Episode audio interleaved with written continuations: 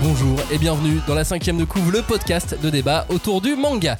Cette semaine, nous allons nous intéresser au développement peu commun de personnages particuliers, d'un manga lui aussi particulier. Je parle des vilains dans My Hero Academia. Mais avant, je voulais qu'on revienne sur la petite sensation de ces derniers jours. Si vous êtes hyper connecté, vous êtes assurément au courant, c'est certain. Mais c'est pas le cas de tout le monde. Tout le monde n'est pas hyper connecté, tout le monde n'est pas sur les réseaux sociaux.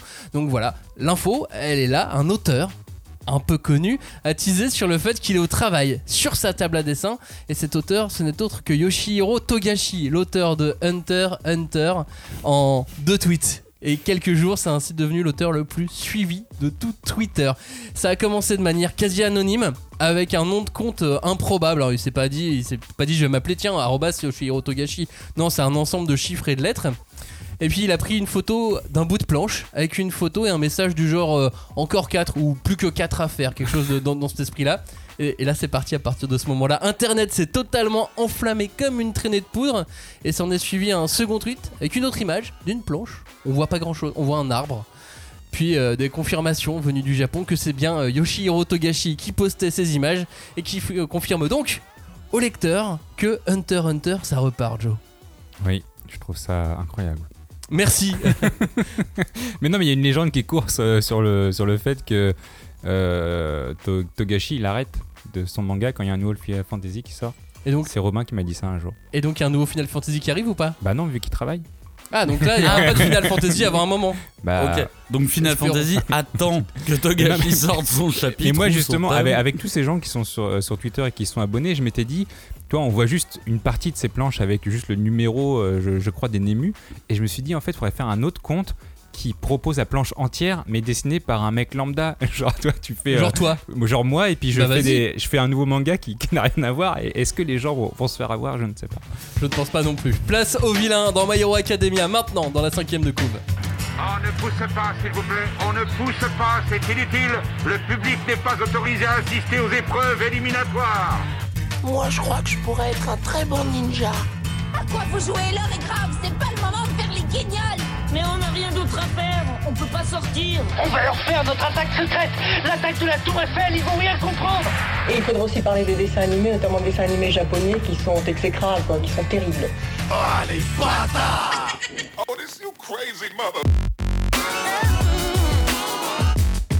Nous vous souhaitons tous la bienvenue dans la cinquième de couve, le seul podcast où l'on peut découper, charcuter, dépecer et aimer les vilains dans My Hero Academia. Les deux vilains de l'équipe sont donc logiquement là pour en parler. salut Cagnard, salut Johnny. Salut les coquins Bonjour les coquinous. Non mais ça tu peux pas le voler, ça, Ouais, ça-. Pardon, merde. Moi, j'ai fait un dream avec vilain au moins. C'est vrai que toi t'es vilain jusqu'au bout quoi, tu voles même Ouais. les introductions de Johnny. Merde. Je vais me refaire. Et en plus tu dis des gros mots. Voilà. Salut les- C'est un vrai vilain, c'est. Cagnard. nous sommes donc la cinquième de couve et nous sommes sur les réseaux sociaux si vous voulez bavarder avec euh, Cagnard, lui, lui parler des gros mots qu'il utilise dans cette émission, papoter ou être outré de Johnny, le fait qu'il soit toujours euh, à contre-courant, Contresens. à contresens, À n'hésitez contre-courant, pas. c'est une chanson Oui, non, c'est important, Maxime, quand même. Contresens et contre-courant, c'est vraiment Pas pas, la même chose. Insta, Facebook, Discord ou Twitter. Et pour ne rater aucune émission, pensez à vous abonner sur votre plateforme d'écoute habituelle. On a décidé de consacrer une heure d'émission à My Hero Academia, mais ça, on avait envie depuis un moment. Mais quand on est en train de, lire là où on en est au tome, au tome 32 en France, on se dit que on a vraiment envie d'attendre la fin parce qu'il y a trop de choses qui peuvent se passer. Et donc euh, là, on s'est finalement concentré sur les vilains. Voilà, les vilains uniquement, ça au moins on est à peu près sûr de ce qu'on euh, peut dire et, euh, va pas euh, tout retourner à, à la fin du, du manga. Enfin, peut-être que c'est encore possible, mais en tout cas les vilains de My Hero Academia, c'est parmi les plus étonnants des personnages de, manga blockbuster de ces dernières années. Ils méritent qu'on s'intéresse à eux parce que My Hero Academia, sans eux, ça serait pas le même My Hero si on faisait que suivre les, les personnages de l'école, il manquerait quelque chose, même si, avec d'autres méchants. À tel point que le, manga a même été renommé My Villain Academia sur euh, un tome.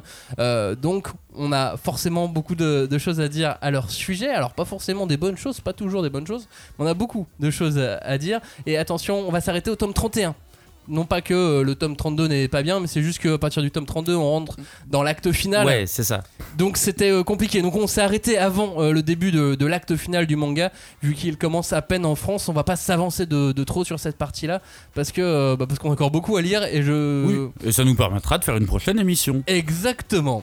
Donc, dans cette émission-ci, on va commencer par Stein, évidemment, le premier des, des méchants euh, euh, dans, dans My Hero Academia. On va pas vous resituer, on va rentrer dans l'émission tout de suite, comme on l'avait fait pour les émissions sur Naruto. Si vous êtes là, c'est que euh, vous êtes assez fan de My Hero Academia Vous savez. et vous êtes nombreux. vous êtes très très nombreux. Donc c'est vrai qu'on va pas trop refaire de, de contexte dans cette émission-là, si ce n'est que bah, Stein, c'est pas le tout premier des méchants qu'il rencontre, parce que c'est- Tomura avec une bande de bras cassés. Mais, euh, mais le premier qui est vraiment marquant, c'est Stein. C'est celui par qui le manga commence vraiment cagnard. Bah, c'est ce qui m'a euh, vraiment fasciné avec euh, Stain, c'est que il arrive dans l'histoire sans que tu le sentes venir. Ça a l'air d'être un méchant, juste un méchant comme ça quand il arrive. Et en fait, à partir du moment où tu arrives dans son arc, arc qui n'est pas très long au final, eh ben, tu te rends compte d'un truc qui, euh, qui, qui, qui, qui, qui te splash à la gueule, c'est que Stein, il a vraiment un truc de terroriste idéologique. Il a une vision du monde qui est très déformée par rapport à nous, euh, lecteurs. Et le pire, c'est que lui se voit comme un justicier. Et je trouve ça assez, euh, rigolo de voir euh, quand il arrive dans le, dans le bouquin. En fait, c'est le premier méchant adulte. Comme tu l'as dit, ils ont déjà affronté des méchants avant. Mais là, c'est un adulte. Là, il y a un côté, c'est pour de vrai que c'est en train de se passer. Et en plus de ça, il y a vraiment ce truc où quand tu, euh, quand tu rentres dans l'histoire de Stein, tu, euh, tu comprends que son histoire, elle est directement reliée à Tenya. Tenya qui, pour le coup, dans cet arc, c'est la première fois qu'il doute, alors que c'est un des persos les plus neketsu, on va dire, de, de, de toute l'équipe. C'est la première fois qu'il doute, et je trouve que c'est hyper malin de ne pas être passé par les héros, mais d'être passé par un personnage secondaire important, mais quand même de le, de le, de le faire vriller, lui, de le faire douter, lui, maintenant, à ce moment-là, lui, le mec le plus droit, de le faire douter, je trouve que c'était.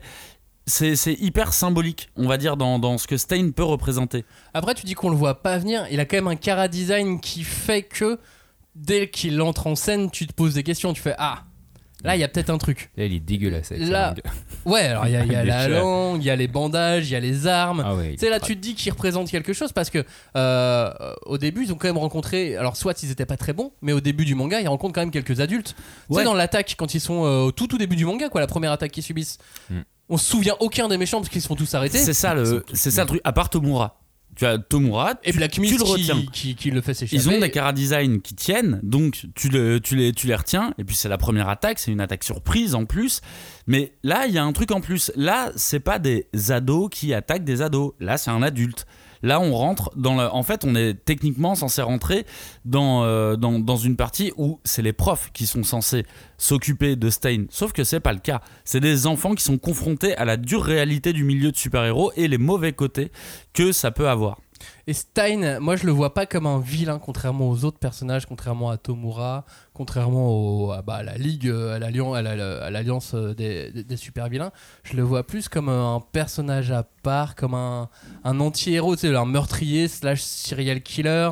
Enfin, tu sais, il est presque normal. Limite, s'il aurait pas de pouvoir, hein, ça serait un méchant de la même manière. Sais, il est, euh, je le trouve, je, trouve- pas qu'il est euh, dans le manga. Il a l'air hors manga Stein à ce moment-là. D'ailleurs, de toute façon, il a une idéologie qui, euh, qui le place aussi hors du manga, hors de ce côté euh, très, euh, très super pouvoir. Je sais pas si vous le, vous le Mais sentez comme c'est ça. pour ou ça que je dis qu'il apparaît de nulle part. Tu vois, c'est que il n'est pas dans un camp ou dans un autre. C'est un freelance qui débarque Encore tout seul. freelance. C'est encore un freelance qui débarque tout seul, qui n'est affilié à rien du tout. Il n'a pas de haine contre l'école. Il n'a pas de, de haine euh, contre euh, contre les autres euh, super vilains. C'est un freelance. Il Non, débarque. Il a la haine contre son idéologie, c'est euh, je veux que le héros soit représenté comme un héros digne de ce nom et pas comme un euh, narraviste euh, de la société euh, qui veut gagner de l'argent. En fait, c'est ça son idéologie et c'est ça qui le met justement en lumière. C'est que, en tout cas, grâce à lui, il est méga important parce que la poudrière, elle s'enflamme grâce à lui à cause de son idéologie qui finalement, c'est pas une idéologie méchante. Il veut redorer le blason des héros. Malheureusement, pour ça, bah, il tue des héros. Donc c'est ça le- l'ambivalence et, et le problème euh, que le public peut avoir euh, vis-à-vis de ça. Et c'est pour ça aussi qu'il y en a qui l'aiment et d'autres qui le détestent. Et c'est à partir de ce moment-là que l'Alliance utilise sa réputation parce que justement, ça, son, son idéologie va rallier énormément de personnes, euh, aussi bien côté population euh, que côté héros. Et ça fera pas que du bien au Et final. du Ça fera pas que du bien. C'est ce qui enclenche justement la suite du manga où la société commence à péter un plomb. Parce que malgré tout, même Deku, il dit ouais, je comprends ce que tu veux dire. Il le comprend.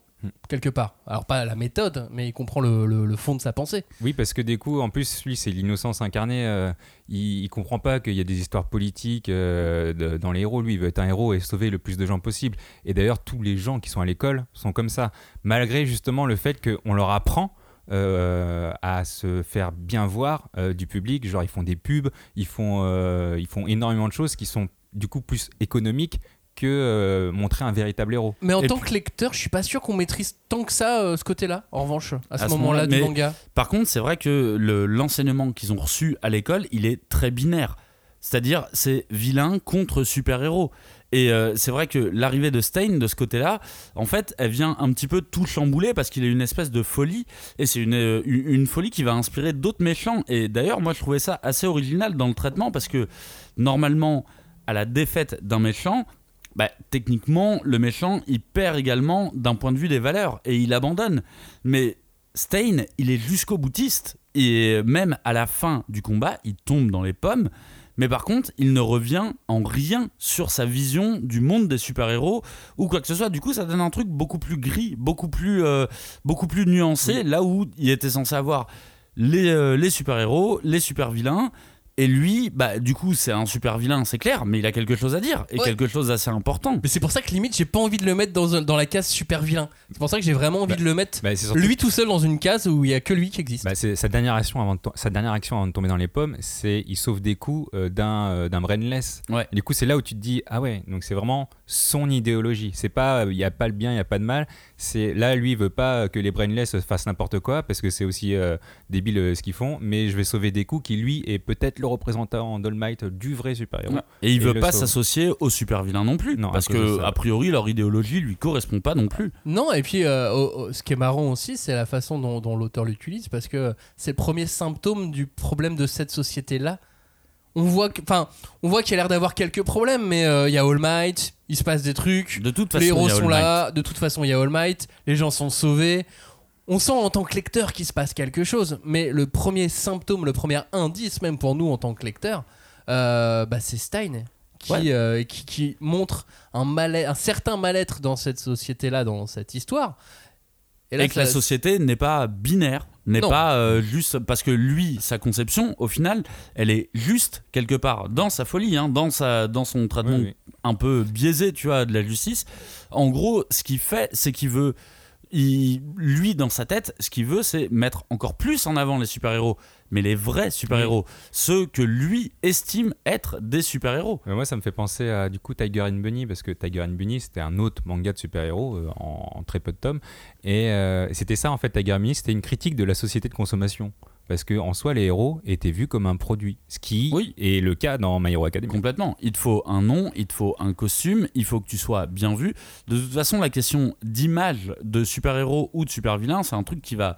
Qui, qui, qui, qui est dans My Hero Academia et qui, euh, qui, qui dure jusqu'à encore au dernier tome. Là. Bah, De toute façon, Stein euh, annonce la suite du manga quelque part. Parce que tu disais que c'était euh, lui qui enflammait la, la poudrière, mais ouais, là, il y a une explosion, et à partir de ce moment-là, en fait, quand on y, quand on y repense, c'est tout part aux couilles.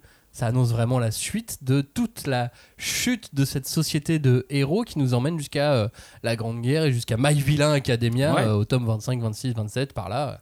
Et, euh, et on tombe et ça fait mal, quoi. Et c'est ça que je trouve hyper intéressant, c'est que je trouve qu'il a un côté apôtre du chaos. Il n'a pas, euh, il a pas une volonté spécialement de changer la société. Il y a Un vraiment peu quand même.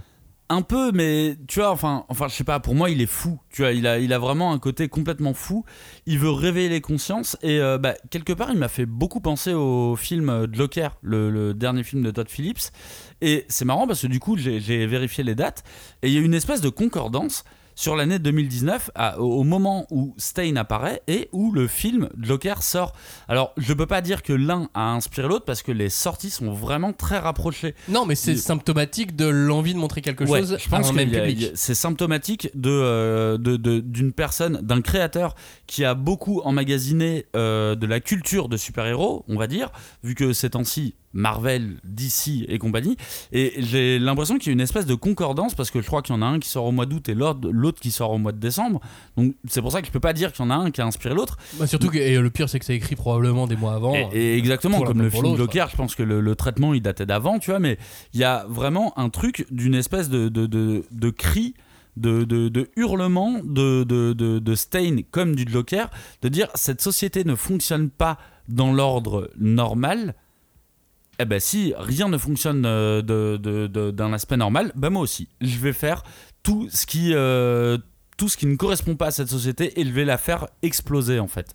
Même si lui, il a une espèce de- d'idéologie malgré tout qui est. euh, Il- Il veut purger la société des mauvais, des faux héros. Ouais, c'est ça. Qui va rester alors si, si, si jamais il, si jamais il revient plus le plus Mais loin j'ai l'impression que son idéologie, c'est le chaos. J'ai l'impression que non. ce qu'il ce qu'il veut, c'est le chaos. En tout cas, le message qui reste de lui, j'ai l'impression que c'est vraiment un truc chaos, genre Mais ça, c'est- rebellez-vous. Ça, c'est parce que l'Alliance s'est Oui. servi de lui. Oh, tu t'es fait avoir par l'Alliance. Le côté marketing de l'Alliance, c'est pas du tout ça. Mais, mais l'Alliance, c'est pas servi de lui. L'Alliance a c'est servi de cette rebondi image. sur ouais. ce qu'il a fait. Oui, Mais, euh, mais lui, en soi, Mais lui, il voulait, ce que, ce que disait Joe, lui, il voulait le retour des vrais héros. Ouais, mais c'est exactement de ce point de vue-là que je, trouve qu'il y a un vrai rapport avec le Joker, c'est-à-dire que le Joker ne veut, dans le film de Todd Phillips, ne veut pas spécialement que ça parte en couille. Il y a beaucoup de gens qui se servent de ce, de ce que le Joker fait pour faire exploser le truc et euh, pour faire exploser la ville, tu vois, et que tout le monde parte en couille. Mais c'est des gens qui sont réutilisés, mais eux, en soi, ils ont. Moi, je, je- je vois une filiation de, de chaos absolu. Bah, dans tous les cas, la De filiation, à zéro, on va elle, dire. elle peut exister dans le sens où euh, le Joker a énormément attiré de fans autour de lui, de, de téléspectateurs qui défendaient ce film mordicus où tu avais même plus le droit de, de, de- de dire, euh, le- le- d'exprimer le moindre défaut que tu trouvais au film, tu te faisais sauter dessus. euh, Oui, À moi je dis ça, à euh, je l'ai l'époque pas aimé sortie. plus que ça ce film, tu vois, je l'ai trouvé sympa. Et au même mais- titre, il y a des défenseurs de Stein dans les fans de My Hero Academia qui sont tout aussi euh, à fond que les fans du Je Joker. veux dire que son, son idéologie est bonne, mais ça me paraît complètement insensé. Non, mais tu c'est vois. bah, c'est un peu comme Dexter. Le problème, c'est que Dexter, il tue que des méchants. Ouais. Mais il tue. C'est la différence avec Dexter. C'est Dexter, euh, il Oui, a. mais c'est la même euh, au final dans la compréhension euh, Oui, que Stein ouais, a des, des faux héros, parce qu'un faux héros, en gros, c'est un, un héros, un vrai héros pour lui. Il doit agir sans rien en retour, sans en rien attendre. En fait, il doit se sacrifier pour la vie d'autrui. C'est ça pour lui un vrai héros. Et si t'es comme ça, c'est bon. Mais dans tous les cas, juste, je, je- je reviens sur mon idée, puisque vous, vous avez fait comme si vous l'aviez pas entendu. Mais c'est que il y a autant de fans maintenant Oui. de- dans, dans les fans de My Hero Academia qui vont défendre Stein euh, en, en tant que personnage, qui adorent ce personnage, qu'il y a eu des gens qui adorent le personnage du Joker. Mm. Et ça, c'est important et ça démontre quelque chose d'assez important, c'est qu'il est euh, marquant, c'est qu'il va représentatif. réveiller les fans. Ouais. Il va les réveiller parce que jusqu'à présent, les, euh, les méchants qu'on avait vus, c'était mollasson quoi. Mm. C'était pas euh, même Tomoa, tu le vois, tu fais bon bah pff, Bah, lui, Bête il- de cara design, rien à dire. ouais. ça- ça- ça alors c'est sûr que le car design fonctionne, mais tu vois, tu sais pas ce qu'il fait en plus. Tu sais pas ce qu'il veut spécialement, si ce n'est Mm. foutre la merde. Ouais, Euh, Black Mist, Ouais, il est là. Bon, c'est pas foufou non plus. Lui, il a une idéologie. Pour le coup, Ouais, je- Stein, il a une vraie idéologie. Oui, c'est ça le truc. mais c'est au moins, voilà, là il arrive, il est dangereux. Mm. Et il fait mal. Et d'ailleurs, de toute façon, on le voit puisqu'il s'attaque à la famille de, de, de Tenya. Et c'est là que, pour moi, euh, et j'adore le, le- l'arc de Stein et le perso de Stein, mais c'est là où, pour moi, c'est un petit peu plus compliqué. C'est, euh, c'est, c'est- un méchant qui n'a pas de backstory. Il a l'air clairement d'avoir sombré dans la folie, ça je pense qu'on est tous d'accord, mais on sait jamais vraiment pourquoi, et c'est un peu dommage parce que c'est un perso qui est, euh, qui est, qui est- qui est vraiment cool. Il se le garde peut-être pour plus tard. Non, mais on l'a vu. hein. On a vu un truc très rapide à un moment. euh, Ouais, rapide. Ben, c'est, ça, ça passe à la télé, on lui explique son histoire. Et justement, c'est, c'est un des problèmes que évoque euh, à un moment, je sais plus quel prof, c'est que le fait qu'on raconte son histoire, on l'humanise encore plus. et ce qui va rallier encore une idéologie, euh, son idéologie euh, auprès du public. Parce qu'en gros, lui, il avait fait le système éducatif, il était fan d'All Might. Euh, au bout de la seconde année, au bout de six mois de, de lycée, en fait, il s'est rendu compte que bah, ça correspondait pas à- aux vraies valeurs de héros. Et donc après, il est, il a- il est parti de l'école, il a voulu euh, militer dans la rue en disant Regardez, c'est pas bien ce qu'on fait les héros. Bon, personne n'écoutait, tout le monde s'en foutait. Et c'est là qu'il a décidé justement de, de commencer à purger la société par lui-même en prenant des pratiques d'assassinat. Donc il a, il a Ouais, mais honnêtement, Non mais c'est une, backstory comme, très euh, rapide, mais c'est vrai que c'est tout ce qu'on a. Et, moi, euh, moi, c'est, c'est, c'est, parents, ils sont morts manque. euh, Oh, c'est bah, triste. bah, Euh, si je prends tous les persos de manga dont les, les parents sont morts. Mais tu vois, enfin, moi, ça, ça me paraît un petit peu léger au final. euh, c'est bah, ouais. il a été. euh, il- Disons qu'en fait, pour moi, il me manque un pan d'histoire. Il a été déçu de la société des super-héros, ok. Il est devenu complètement taré à vouloir assassiner les autres super-héros. Pour moi, il me manque, il me manque un truc. J'ai un peu de mal à comprendre ses motivations, en fait. Pour lui, le rôle de justicier, il a été galvaudé par l'argent, la célébrité, mais je comprends pas en quoi. Et surtout, en quoi All Might est l'exception à la règle Parce que All Might fait partie de ce système. C'est une. Il y a des figurines et des peluches All Might dans ça. ce monde-là, quoi. donc je comprends pas pourquoi All Might est une exception, si ce n'est que c'est son héros d'enfance, tu vois. Mais je, en fait, j'ai un petit peu du mal à comprendre son raisonnement. Et ça, je pense que ça vient du. Il n'y a pas assez de flashbacks sur ce, sur ce perso, il y a pas assez ça ne me donne pas assez de matière pour me dire, ok, je comprends. Tu sais, il aurait pu faire partie d'une équipe de super-héros qui l'aurait trahi parce qu'ils sont tombés sur un perso qui est trop fort, tu vois. là, j'aurais un petit peu mieux compris. Mais là, pour moi, il n'y a pas d'événement marquant. Il y a une suite logique jusqu'au moment où le gars devient un gros taré. Et ça, j'avoue que j'ai un petit peu du mal à comprendre, euh, à comprendre le cheminement en fait, le cheminement logique du perso. Oui, puis son talent, la puissance, enfin. euh, Il y a un moment donné, il manque quelques éléments et j'ai J'ai l'impression. l'impression. J'ai ouais. le sentiment qu'on va nous les donner, mais peut-être plus tard, je sais pas. Bah, moi, j'ai très bon espoir que Stein revienne parce que déjà dans les interchapitres, tu vois que l'auteur il est attaché à ce perso, même s'il est compliqué à dessiner, il le dit. mais j'ai j'ai vraiment bon espoir. Peut-être pas que ça soit le, le- le boss final, mais que ça soit à un moment un perso qui revienne, qui explique peut-être un petit peu mieux, ou alors que ça soit des flashbacks qui expliquent un petit peu mieux. Mais là, pour moi, il y a eu un petit peu un grand écart de t'as un perso complètement taré. Tu sais, le Joker, et c'est ça la force du Joker, c'est que le Joker, il a à peu près 5 origin stories différents. C'est ça qui fait, euh, qui, qui, qui fait que le perso est, est vraiment intéressant, c'est que tu ne sais pas à quel moment vraiment il a pété un plomb. Mais tu sais, t'as surtout des tonnes et des tonnes de pages sur le Joker. Euh, là où t'en Oui. as eu. euh, Là, où- il y a eu un léger flashback, comme dit Joe. Il y en a un, mais moi, je ne vois pas pourquoi il est devenu complètement malade. Il aurait pu juste, sais, abandonner et dire Ok, le milieu des super-héros, il est nul. Et bah, je vais devenir comptable, tu vois. Je, Oui, je oui, sais pas. je- je sais mais lui, il a décidé, lui, il a dit Bah, Non, maintenant, je vais tous les tuer. Ouais, je veux purger la société. Mais c'est vrai Sauf que... All Might. Moi, moi, je suis pas sûr. Enfin, je sais pas s'il va revenir, mais déjà son pouvoir, il est un, il est un peu moisi. hein, en vrai, il va pas servir à grand chose. Il stoppe les gens en, en léchant le sang. Bon, ok, en c'est fait, cool. déjà, euh, sur Kimimaro, le fait que le mec sorte des os de lui-même pour se battre Ouais, avec, toi tu trouvais ça vraiment, euh, genre, c'est pas génial Alors, alors qu'on a t'as toujours pas vu sortir un os. Non, mais en vrai, son pouvoir, il est moisi. C'est c'est sa force euh, qui prime plus que Et son là, pouvoir. tu trouves le pouvoir moisi de Stein, alors qu'il arrive Ouais, à tuer ouais, des mecs qui sont 3000 Oui, fois plus forts que Mais il lui. les tue seulement. Et Moi, euh, que- avec sa force, pas forcément J'avoue que son- avec son, son- pouvoir, mais pouvoir, je le trouve intéressant dans le sens où c'est un pouvoir qui nécessite du corps à corps. C'est un pouvoir qui nécessite de s'approcher au plus près Et d'être super intelligent. et d'être super intelligent. Oui, et du coup, on aurait pu lui donner juste un pouvoir de feu. Tu vas euh, dire, bah voilà, il crame tout, euh, Stein, c'est comme ça. Et ça, ça aurait plu à Joe, tu vois. Bah ça, peut-être mais dès qu'il que c'est un peu subtil, compris, Joe, il aime pas les Mais pouvoirs. ça. j'avoue que je, je le trouve intéressant de justement lui avoir donné un pouvoir pas si sur, euh, surpuissant que ça, tu vois, au final. en tout cas, je sais pas s'il va revenir, mais au final, son, idé- son idéologie, c'est un peu en écho euh, plus ou moins euh, tout le temps, quoi. Euh, D'ailleurs, il y a même dans le tome, euh, à partir du tome 29-30, on va voir que Izoku euh, va rencontrer Lady Nagant. Et euh, c'est un peu le même topo au final. C'est une ancienne héroïne qui est devenue méchante à cause de la mentalité anti-héroïque du gouvernement. Euh, Alors là, on est déjà dans le tome 32.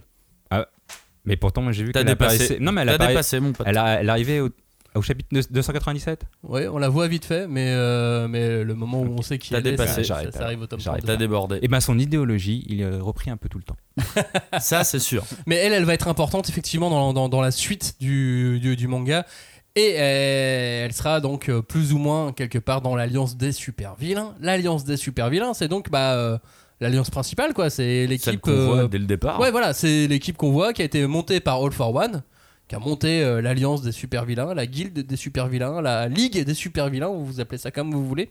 Euh, All for One est donc ensuite formé euh, Tomura Shigaraki avec Black Mist, il y a Gigantomachia qui est, qui est dedans, il y a le scientifique fou. Bon, voilà, il y, a- il y a tout plein de mecs qui se font défoncer. C'est vague, hein, j'ai l'impression que c'est vague. Il y a beaucoup de monde euh, dans cette alliance. Mais en tout cas, elle est incarnée par ce binôme clé du manga qui est un reflet de l'autre binôme de héros, le reflet de All Might et Izuku. C'est Tomura et All for One. C'est clairement euh, conçu comme ça dès le début. C'est un On miroir. On te les montre en miroir, un point c'est tout, et tu fais ok, ça c'est les deux gentils, ça c'est les deux méchants. Bon bah on va peut-être être du côté des gentils, parce qu'ils ont l'air quand même beaucoup plus sympas et plus forts. Et ils prennent plus de place en plus. Enfin, tu les vois, tu les vois plus souvent. Après, Ouais, tu m'étonnes. Tomura, m- moi, c'est un perso que j'aime bien et que j'ai beaucoup aimé dès le début. C'est un personnage qui est complètement nihiliste. hein. Mais par contre, c'est vrai que sa première apparition, bah, pour moi, elle tient vraiment du manga d'horreur. Et c'est un truc que j'ai trouvé différent dans la plupart des shonen neketsu, on va dire. Là, on a un méchant qui est hideux et on n'hésite pas à montrer son côté euh, vraiment dégueulasse, tu vois. Avec euh, déjà le, coup des mains, je trouve que c'est vachement bien pensé. Et euh, je trouve qu'il y a vraiment un truc très sympa là-dedans. C'est une sorte de puriste. Il a la même pureté et l'innocence qu'un héros, sauf que bah, lui, il est dédié au mal absolu.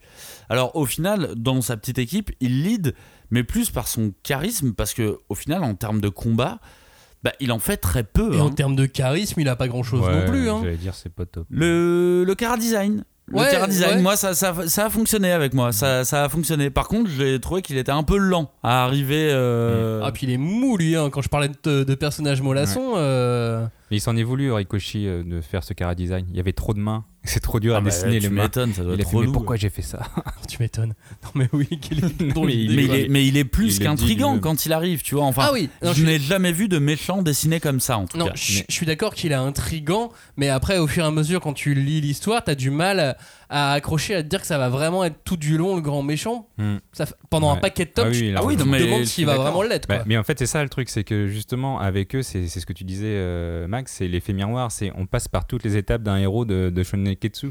Ils accumulent de la puissance, ils, euh, ils commencent à avoir un objectif défini, parce qu'au début, euh, c'est pas trop défini. D'ailleurs, c'est ce que lui reproche euh, Overhaul plus tard. Et il lui dit Mais c'est quoi, le- c'est quoi le plan C'est quoi le Euh, but, C'est quoi le but? Parce qu'en gros, t'as zéro plan, tu veux juste détruire tout.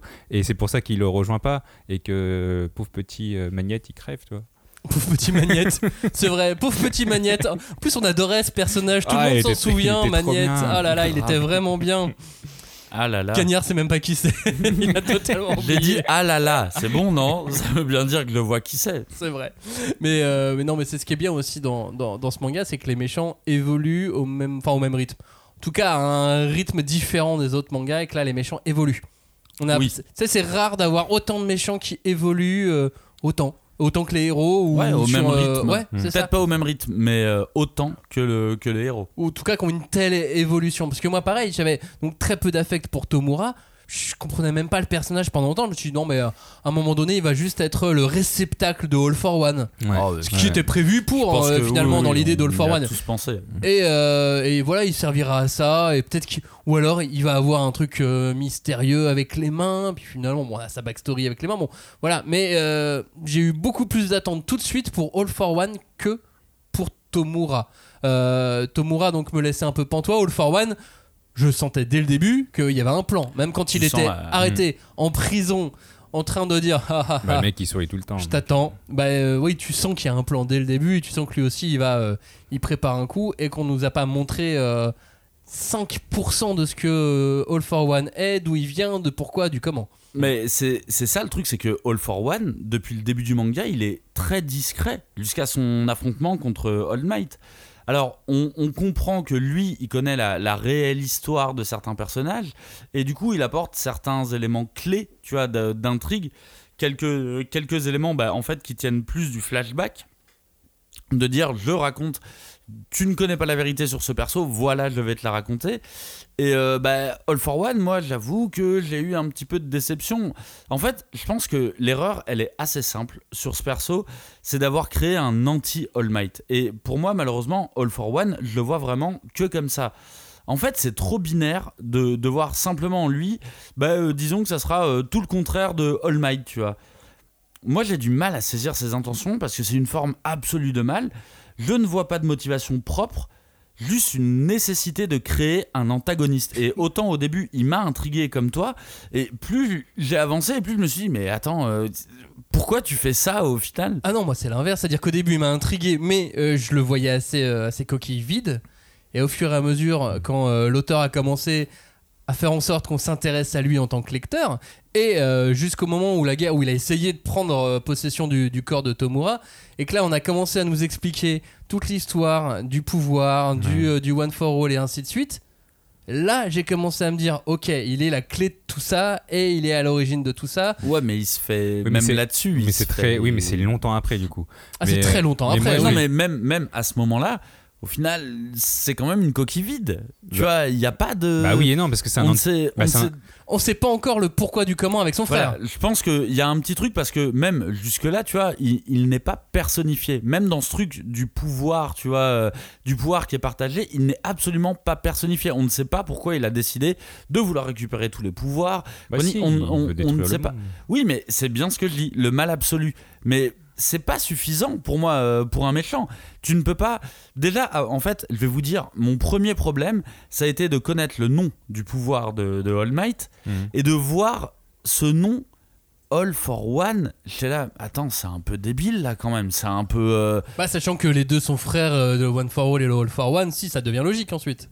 Ouais, mais je trouve ça un peu bébête, tu vois. C'est genre, ah d'accord, euh, lui c'est tout pour les autres et moi c'est tout pour moi. Bah ouais mais c'est comme je- ça que ça marche. Non mais alors c'est comme euh, c'est comme ça que ça marche. Je suis d'accord. Je dis juste que moi ça m'a fait un petit truc un peu bébête de euh, bah il est très très méchant.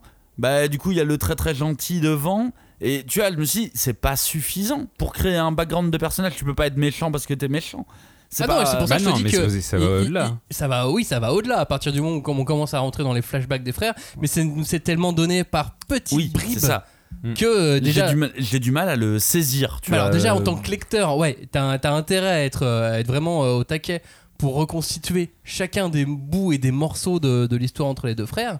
Mais il en manque. Et parce qu'en plus, son Oui. histoire, elle est complètement mélangée avec celle euh, de, du pouvoir d'All Might, Oui. tu vois. Donc, euh, effectivement, il faut être vraiment concentré. Moi, j'ai, le fait, et je suis désolé, mais le fait de ne pas lui donner de visage, c'est hyper intriguant au début. À force, euh, je suis là, genre, bah, ça, ça me permet de te non-personnifier encore plus. Bah après, c'est un antagoniste surpuissant qui a presque tous les pouvoirs du monde. Alors que c'est ça qui est bizarre parce que All Might, finalement, il a qu'une méga force incroyable. Et pourtant, il a réussi à l'amocher euh, énormément. toi. Mais c'est oui, mais après le, le- le- le One for All, c'est quand même un pouvoir qui, qui change Ouais, mais ça, selon alors, le détenteur. Donc on le découvre avec des coups. Eh mais oui, en soi, All Might, il a que, entre guillemets, un pouvoir, une force phénoménale. bien sûr. Et c'est tout. Mais Ce euh, qui, a priori, était suffisant pour le battre. Enfin, une première fois. parce que quand t'as le mental, Joe, t'arrives à faire des choses incroyables, même avec un pouvoir moisi, comme Stein ou nul comme Kimimaro dans Mais c'est ça que j'ai trouvé énorme, c'est euh, quand je me suis dit justement, euh, putain, des coups, il a, il a qu'un pouvoir, euh, c'est nul. Moi, je suis Alors qu'en fait, euh, il va en avoir plein. Et c'est là où pour j'ai trouvé ça très intelligent. pour qu'on l'appelle Mental Joe. Mental J'ai Joe. bien aimé, euh, j'ai j'ai vraiment bien aimé. Je trouve que Mental Mental Joe. C'est pas mal. euh. Est-ce que tu veux qu'on l'appelle Black Joe Mist ou Black Miss Joe si tu veux? Bah, Black Miss Joe. Black Mist Joe? Ok, c'est un cowboy alors. Black Mist, c'est euh, un des personnages qu'on voit le moins, on a du mal à saisir vraiment. On sent qu'il est louche. Il y a le scientifique, il y a tout le crew qui est recruté aussi après Stein. Il y a quand même beaucoup de personnages hein, dans, dans- dans cette alliance. Ah bah oui, oui, et qui arrive vite. Bah, et qui arrivent vite. Euh, Il y a Magnette qui disparaît. Mais c'est une alliance assez hétéroclite euh, parce que toi ils, ils deviennent alliés sous la bannière on va dire euh, Tomura mais ils s'aiment pas forcément quoi. Et il s'accepte C'est, euh, euh, pas forcément. C'est même- qui ces tocards qui viennent Non, de mais il y a un moment, a- c'est ce qui est assez marrant finalement. Enfin, je veux dire, ça, ça, met, ça met de la comédie dans les vilains là Oui. où on l'a pas forcément Ouais. d'habitude. Et puis ça met une petite épreuve aussi. non mais euh, parfois tu te dire. te demandes pourquoi Spinner il les a rejoints quoi. Il- lui il avait l'idéologie de Stein et tu fais mais, mais pourquoi t'es là? T'as l'air beaucoup trop gentil. Après justement pendant la guerre là contre euh, euh, Redestra, je sais plus comment il s'appelle. Redestro, oui. Re- Redestro, non mais le- l'entreprise, j'oublie toujours, c'est un nom. Detnera. Detnera, tu te dis, euh, t'as chacun leur histoire de pourquoi ils sont là, euh, comment ils sont devenus ici et pourquoi maintenant c'est leur famille, euh, les vilains. Mais avant ce, ce passage-là, tu te dis, mais pourquoi vous êtes là? Bah, c'est-à-dire que même Spinner, moi je le mettais tellement dans les candidats euh, des euh, méchants qui vont mourir. Ouais, quantité négligeable. euh. À, à Spinner, Sarah vraiment. Ouais, je fais bon, ok, donc. euh, Après, il ressemble à Stein quelque part. Bah oui, avec son épée, mais c'est lui qui l'a voulu. oui, à la base, c'était un. Nikikomori, le gars. Mais euh, tu vois, ok, Magnette peut disparaître, Mister Compress. Mais Spinner, je le mettais dans la liste de ceux qui allaient mourir. Et en fait, non, Spinner, il, il arrive Il à faire un truc de fou, quoi. Ce qui est assez, euh, ce qui est assez incroyable. Mm. Euh, derrière, t'as Twice, Crematorium, Imiko. On voit que euh, l'auteur a ses personnages préférés Oui, aussi dans les ouais. Et qu'il y en a qui l'aiment beaucoup. Il a une destinée pour eux. Euh, Muscular ou Mister Compress. Bon, il se dit, ouais, non, mais voilà, ça c'est des pouvoirs euh, pratiques, mais les Oui. personnages, je m'en fous. C'est le sentiment qu'il me donne en tout cas. Non, non, mais je, je suis vraiment d'accord avec toi euh, où il y a des, des- des- disons, des pouvoirs narratifs. Il Ouais. y a besoin de ce pouvoir-là pour euh, mettre en difficulté les héros et il y a les persos qui sont réellement incarnés. Et effectivement, Twice, moi, c'est un perso que j'aime beaucoup. Euh, alors, c'est marrant parce que ça m'a fait euh, vraiment penser à un personnage du comics euh, Invincible de Kirkman avec un autre perso qui s'appelle Duplicate et quand je sais que euh, le dessinateur de Invincible a fait une couve alternative pour euh, My Hero, je me dis que ça vient pas de ça vient pas de nulle part. Ah, c'est pas impossible, oui. C'est je, je pense que il, a- il aime bien Invincible en tout cas et puis au final Twice je trouve que c'est un des persos les, les, les plus touchants, ça arrive un peu avec le temps hein, bien évidemment, mais parce qu'il est clairement pas dans la bonne équipe quoi. Et quelque part, moi, j'avais envie de le voir réussir ce personnage. Son objectif, c'était d'avoir une famille. Et tu te dis, mais dans ce cas-là, t'aurais dû être du côté des gentils parce que ça aurait mieux matché et t'aurais euh, beaucoup mieux euh, développé tes pouvoirs, peut-être. Le problème, c'est que c'est un, mec qui souffre, euh, qui, a, qui a une vraie maladie en plus de son pouvoir. Du coup, il est du côté des, des méchants, mais je trouve que c'est celui, on, on, a la- on a le plus de plaisir à le suivre, en tout cas. euh, et on a envie qu'il réussisse. Que leur son objectif d'avoir une famille, bah ouais, moi je- je- j'en ai envie, tu vois. Bah, on va euh, même le suivre comme si c'était un des personnages principaux d'un groupe de héros, en Ouais, fait. plus tard. Et lui aussi, il arrive discrètement. Hein. Il Ouais, mais- arrive. euh, mais tu remarques que son arrivée, elle est euh, le manga au moment où il arrive passe dans une autre narration Ouais. et on passe dans une narration à la troisième personne, un peu polar comics américain. Oui, c'est ça, dramaturgie totale. ouais. Et je trouve que ça, ça, ça rend vraiment bien et ça, ça met dans, euh, dans, dans, dans, dans un cadre le personnage pour les lecteurs parce que quand on parle de lui, quand on, il interagit, quand il est au centre de l'histoire, la narration évolue légèrement. Oui, C'est pas la même que pour les autres. Mais euh, ça me fait penser en fait la bannière, euh, la bannière Tomura chez Garaki avec toute cette équipe. Je parle de Imiko, euh, Imiko, Spinner euh, et Twice. C'est vraiment les laissés pour compte de la société en fait. Ils se sont tous euh, ralliés parce qu'ils étaient laissés pour compte et qu'ils se retrouvent dans cette famille de laissés pour compte. Bah Ouais. Parce que pour eux, l'idéologie de Stein était la bonne. Hmm. Et ça les a motivés. Bah, c'est pour ça qu'ils ont rejoint. hein. Ouais, mais c'est pas forcément l'idéologie de Stein qui les a fait rejoindre. Spinner, Bah, oui. Spinner, oui, mais pas Imiko et pas Twice. Imiko et Twice, c'est que euh, ils sont pas compris par la société et ils veulent des gens qui les comprennent. Et euh, qui les comprend, bah, malheureusement, c'est les vilains, les vilains qui font C'est ceux quoi. qui veulent bien les accepter, mais je suis d'accord que Twice, il amène une, il amène une narration parce que, en plus, pour moi, Twice, c'est le personnage d'un chapitre spécial, tu vois.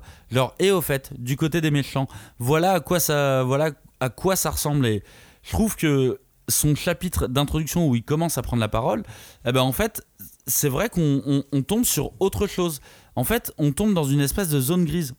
J'ai l'impression qu'on n'est pas du côté des gentils parce que c'est un vilain, mais on n'est pas forcément du côté des méchants non plus quand toi il se raconte, tu vois. Et euh, parce que, bah, encore une fois, son objectif c'est d'avoir une famille. Qui peut lui reprocher ça, tu vois euh, Alors que Imiko, son objectif, c'est de se rapprocher des coups. Non, mais c'est l'amour, son objectif. non, en fait, Imiko, son objectif, c'est qu'elle kiffe C'est les gens. soigné mentalement, Et, peut-être. et malheureusement, on va dire que sa ménophilie à elle, parce que c'est c'est une sorte de, de perversité euh, sexuelle, où elle veut devenir la personne, mais en la tuant et en prenant son sang, tu vois. Ouais. Au Mhm. sens propre, parce que son pouvoir, c'est avec le sang, elle devient la personne. Alors moi j'ai toujours pas compris pourquoi Imiko était puissante et surtout pourquoi elle est encore vivante Bah, à maintenant- l'heure actuelle. Mais parce que son pouvoir a évolué aussi. Son maintenant, pouvoir il- évolue. maintenant, elle est puissante. Avant, elle était moisie. Et c'est vrai que pour moi c'était un stéréotype, Arrête on va dire. euh. C'était, un peu un stéréotype de, du, du personnage Yandere. Yandere, pour ceux qui savent pas, c'est un petit peu euh, la, la, la, la figure que vous avez pu voir dans plein de mangas de l'amoureuse folle, qui est complètement folle, tu vois, euh, qui a, qui a, qui a Bah, C'est-à-dire que euh, c'est non, ça va être le personnage féminin qui va être peut-être très tendre, euh, voire amoureux effectivement euh, à la aux pro- premiers abords. À la première approche et qui va se révéler être une vraie furie dans un et second une, temps. une psycho. Et du coup, c'était marrant parce que pendant Oh, que elles sont j'étais pas en toujours train de- psycho. hein. Bah, le Yandere Ouais, un aussi. Pour le coup, Ah, Yandere, c'est vraiment un perso psycho. Non, il y a- y a- elles sont pas toutes psycho Et- dans non, les mais Yandere. je dis ça. Après, Emiko l'est. Je dis ça parce que justement pendant que j'étais en train de préparer le conducteur, je suis tombé sur une vidéo de Louis San qui parlait de la Yandere. J'étais là, bah moi j'avais déjà entendu ce, ce- ce concept et euh, j'ai vu sa vidéo, elle était hyper intéressante. Donc n'hésitez pas à aller regarder euh, la chaîne de Louis San. Je pense pas qu'il ait besoin de plus d'abonnés, mais allez-y parce que c'était assez bien présenté sur ce, ce- rôle. C'est un rôle qu'on voit dans plein de mangas à différents stades évidemment, mais la la la hum, et à,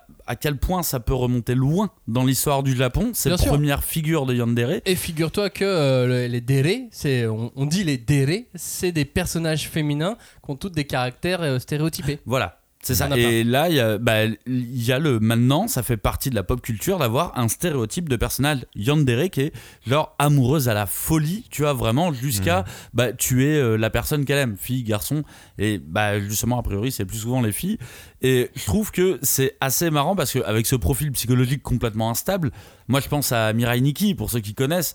Il y, y a un perso qui a un yandere absolu, tu vois, une yandere absolue vraiment. Et je trouve qu'on lui a trouvé vraiment le pire, meilleur pouvoir, c'est-à-dire se transformer en, la personne qu'elle rêverait d'être. Mais ça y est, pour elle, c'est le, le, le Graal, tu vois. Euh, je trouve que c'est très malin de, de lui avoir donné ce pouvoir-là, d'aller copier la personne qu'elle rêverait d'être. Et pour finir sur les dérés, t'as les bakadérés, t'as les nyandérés, t'en as plein. Ah bah, Ils ont inventé tout un tas de. T'as les waouh. non, mais il y, a un- il y, a un- il y a un marché de la yandere, moi je ne savais pas. Bah, et, tu vois, t'as- et que- donc t'as la fameuse tsundere aussi, qui est un autre stéréotype très utilisé dans le, dans le manga. Euh, Est-ce qu'on parle un peu de, de Dabi, de Crématorium, Bah, euh, de oui. Toya Euh, Il a Crémou. beaucoup de noms ce garçon. hein. Crémou. Il a bien trop de noms, Crématorium. Cramouze, je l'appelle. Cramouzi. Cramouze. Non mais. Mais non, mais en fait, euh, tu découvres euh, l'apogée de son histoire euh, vers la fin. Du coup, là, pour l'instant, si on reste sur l'avance des vilains, déjà, il les rejoint. Tu sais pas trop pourquoi. Je pense qu'il s'emmerdait dans son. Parce que lui, il avait un groupe. Il avait, je sais plus, c'était pas les Genesis, mais. Bah si, Ça, bah, il y avait euh, Genesis. les Genesis, c'est le groupe avec Kimiko, avec, euh, Oui, c'est pas avec. Spinner et tout ça. Oui, Il faisait pas de musique. C'est ça, ça, que je- c'est ça que je voulais Phil, dire. euh, Phil était pas dedans. Ah, Spinner Phil, était dedans dans. Ouais, ouais, c'est dans Promise. euh, Ils étaient euh, 8 ou 9 euh, dedans. Ah, et du coup, lui, il l'a rejoint. Tu fais, mais pourquoi Moi, j'ai pas trop compris pourquoi il les a rejoints, en vrai. Je pense Bah, qu'il voulait juste euh, C'est-à-dire des qu'à gens. partir du moment où, euh, où tu connais sa- toute sa backstory, tu Oui. comprends pourquoi il les a rejoints. Mais au début, tu te dis, qu'est-ce Ah que oui, tu à fais ce là moment-là, ouais. Bon, oui, c'est vrai qu'au début, il a l'air juste méchant. Bah, moi, c'est le méchant euh, que j'ai trouvé avec le meilleur Cara Design Ah oui, oui, euh, c'était pour moi. exprès. C'est-à-dire que vraiment, dès qu'il arrive, je me dis littéralement, ça autres. pourrait être le héros d'un manga un peu dark, tu vois. Un peu un manga de zombies, quelque chose comme ça. Enfin, il a tout qui va bien. Il a tout qui est beau et un peu, euh, tu sais, euh, comment dire, euh, en plus du beau, il est euh, pas, pas décharné, tu vois, mais euh, il souffre, quoi. T'as l'impression qu'il y a un truc sur son physique où il a, il a souffert vraiment. Bah, et tu- quand tu vois comment il a brûlé aussi euh, dans ses propres flammes, euh, oui, Ça- tu comprends ça- tout, quoi. Et je trouve que Mm. ça fonctionne bien et ça m'a un peu fait penser à Zombie Man dans One Punch Man, tu vois. Genre, tu peux être dégueulasse et stylé en même temps. Évidemment. Mais c'est c'est tellement bien à partir du moment où tu comprends qui il est. Et ça prend du temps, hein. Ça prend vraiment Ah ouais. du temps parce qu'au Bah, final. il a fallu faire tout le, toute l'histoire d'Endeavor pour arriver à lui, quoi. C'est ça, et on pouvait pas la mettre avant, son histoire. Et moi je trouve que c'est assez fascinant parce que tout est mystérieux chez lui dès le Mm. début. T'as l'impression qu'il est vraiment juste. euh, il s'en fout de tout, il est là parce qu'il a rien d'autre à faire de plus. Donc je crois que au départ, j'ai apprécié ce perso, et même sur le long terme, je l'ai apprécié principalement pour son style en fait. Et j'arrêtais pas de me dire, non mais avec ce Cara Design là, c'est pas possible que ça soit. Tu vois, je ne le mettais pas au même niveau qu'Imiko. Et Imiko, elle a un C'est Design qui est plutôt bien foutu quand même, tu vois. Mais je me disais, mais non, il y a un truc en plus, il a une coiffure shonen, euh, tu vois, il y, a- il y a quelque chose en plus avec ce perso. Et même quand tu vois euh, l'attaque au camp d'été, euh, autant on se souvient pas forcément de Mustard euh, qui faisait le, le- le- le gaz, mais autant on se souvient de l'arrivée de Crématorium qui était sans Mm. pitié, quoi. Ouais. Et qui est hyper mystérieuse aussi. Il arrive, il balance une ou deux punchlines, tu dis, oh là là, attends, attends, tu, tu- tu passes, mais. Il crame des trucs. Mm. Ah, Joe d'ailleurs, Oui. c'est un pouvoir du feu, du coup c'est bien ou c'est moisi? Bah, je sais pas, parce que comme il s'appelle Crématorium et que je l'appelle un peu Cramouze, euh, ouais, si Et que. Cramous ça peut faire cramoisi? Ah ouais, mais les Euh, flammes, en fait, lui, son truc bien, c'est que les flammes sont bleues. On le voit pas dans le manga en noir et blanc. Mais on le voit sur la couverture euh, quand, il, quand il est, je sais pas, je crois que c'est tome 29, je sais plus. Et là, tu fais, waouh, ça c'est stylé. Ça c'est stylé. Les flammes bleues. Donc, ok, lui c'est bien, Flamme Bleue, on est d'accord. Mm. Euh, Shigaraki, Twice, Simiko, on est euh, pouvoir moisi ou pas? Bah, en vrai, moi j'ai l'impression que à part Shigaraki euh, et Gigantomachia qu'on va voir C'est plus tome tard. 30, euh, les Flammes Bleues. Ah merci, parce qu'il y a eu un tome spécial, tu sais, je, je sais jamais. euh, Tome 30, mais, ah là là, mais on le voit tellement loin du coup. C'est euh, parce bah que là, on la couvre, révélation, elle est au tome 30 du coup. La révélation est au tome 30, ouais. Bah tu vois, c'est c'est énorme, c'est. Bah, ça met 300 30 tomes. Mais moi je trouve ça c'est super loin. Mais c'est vrai que. en fait- 280 au mais, tome mais 30. moi je me suis posé la question, en fait, j'ai su qu'il était euh, avant la révélation quand il parle à Hawks et que Hawks fait des grands yeux en disant quoi? Et là tu fais. Alors, Oh, mais c'est ré- juste avant alors, ça. Ouais, mais du coup tu réfléchis, tu fais mais qu'est-ce qu'il a pu te dire? Tu fais ah. Oh, je sais pas, j'étais trop dedans moi à ce moment-là. Ah non, tout mais est dans moi, le mystère avec ce perso. hein. Mais t'as l'impression qu'en vrai, les vrais pouvoirs, bah, c'est euh, c'est, euh, Shigaraki, c'est Tomura, euh, Gigantomachia et Crématorium. Parce qu'en Bah, vrai, euh, les autres. Gigantomachia, il Mais est non, juste. euh, c'est un monstre, c'est tout. Ouais, et puis Twice, euh, excuse-moi, mais son pouvoir, Oui, il mais- est quand même plutôt Oui, mais au balèze. début, il le contrôle pas. Oui. Et personne le contrôle d'ailleurs. Euh, Même euh, il y a que Shigaraki qui, au final, euh, a un pouvoir qui déchire. Il y a que Crématorium qui a un pouvoir qui déchire. Et mais les quand autres. Skeptic euh, de Detnerat Oui. aide Twice, ça fait un pouvoir de malade. Oui. S'il arrive à démultiplier et contrôler Ouais, toutes voilà. les copies, là ça commence à être malade. Mais du coup, c'est une fusion. Donc euh, voilà. Pour moi, au début, euh, ils sont tous moisis, sauf, euh, sauf Crématorium et Shigaraki. Ouais, donc toi, voilà, faut avoir du feu et euh, des Ouais. mains sur la tronche. Oui, et pourtant, même moisi, ils arrivent à bien foutre la merde quand même. Ouais, Ah bah ouais, oui, moi bah aussi, je mais trouve parce que, que- c'est un grand groupe. Ah, D'accord, très bien. Euh, lui, il a pas un pouvoir moisi. Euh, c'est d'un autre groupe, il est pas dans l'alliance de super vilains, même si il s'associe avec eux. C'est euh, c'est le Yakuza, c'est Overhaul, Ouais. les 8 préceptes de la mort. Ouais, bah moi, justement, pour lui, euh, j'ai eu l'impression que son pouvoir était trop. Il il lui, il était vraiment trop fort, en fait. Ah ouais Et c'est ça le truc, c'est que lui, il avait vraiment cette volonté de. euh, avant, euh, c'était mieux avant, avant, les, euh, avant les, les pouvoirs. Donc, euh, ouais, j'en ai un super cool, c'est cool, mais en fait, il faut que tout le monde en ait plus. Mais tu sais, c'est le truc un peu de bâtard, quoi. Genre, ok, moi j'ai le meilleur des pouvoirs, mais euh, j'aimerais bien que plus personne n'en ait. Mais moi compris, euh, je vais juste être Mais riche, mais c'est tout. Mais au euh. final, c'est un peu all for one, c'est ça. C'est que comme il pouvait piquer euh, le pouvoir de tout le monde, et il, il a utilisé les gens pour ça, je fais Ah ouais, ton pouvoir est bien, vas-y, je le prends. Il y Ah, a ton un pouvoir est truc- bien, allez, je le prends. Il y a un truc qui, est- qui- qui, je trouve n'est- pas assez exploité avec Overall, c'est qu'il a un pouvoir de destruction d'une part, mais il a un pouvoir de restructuration aussi. Et je trouve que ce côté-là, il a pas été assez euh, approfondi. Mais- On le voit principalement pour la destruction et pour euh, la, la recomposition, on va dire, avec Eri. Mais c'est tout. Mais c'est ça en fait qui est très malaisant, c'est que il tue des gens et s'il arrive à le reconstruire en moins d'une seconde après, il est entre guillemets ressuscite. Et euh, là, c'est là où moi, pour moi, ce méchant est devenu euh, vraiment malaisant, c'est que les méchants, ils utilisent une enfant comme une ressource et euh, il- c'est un objet en fait. C'est Bah, les sûr. humains sont des objets. Bien sûr, en même temps, euh, des Yakuza qui font du, euh, Mais de, de l'esclavage et de la traite d'êtres humains, euh, c'est ça existe. Ouais. Et puis Je veux dire, c'est réel, quoi. C'est. Et au final, il la ramène à chaque fois à son état. Tu vois. Il peut la En plus. détruire autant de fois qu'il veut. Il la ramène. Mais euh, quoi qu'il en soit, Overall, c'est donc le personnage le plus puissant, enfin un des plus puissants qu'on ait vu. Ouais. Tu vois, je pense que même en vrai, Gigantomachia, il peut rien faire contre Overall. Bah, s'il le détruit. Bah ouais, bah il le touche. Bah, en vrai, oui, s'il le touche. Mais tu vois, au final, moi, été très déçu de, de voir comment euh, bah, il était euh, vulnérable si tu lui coupais les mains. Ouais, ouais, et bah là, oui, et là, j'ai fait Ah ouais, il fallait juste faire ça en fait. Il fallait lui couper les mains. Et c'était fini. Bah, souvent, les personnages qui ont des énormes pouvoirs, ils ont souvent une clé, Ouais, euh, une petite, le talon d'Achille. un talon d'Achille très très simple parce que bah, scénaristiquement, sinon tu peux pas équilibrer si tu mets pas un talon d'Achille un peu, Ah, un peu évident. déception. Moi, c'est le méchant qui m'ennuyait. De toute façon, dès le début, Overall, euh, j'aimais bien le look parce que euh, voilà, le, le masque Bah, ouais. euh, pour euh, des médecins contre la peste. Il y a un truc qui est. Il y a, il y a beaucoup de style là-dedans en plus. C'est très européen. Il y a, il y a quelque chose d'assez euh, d'assez intéressant.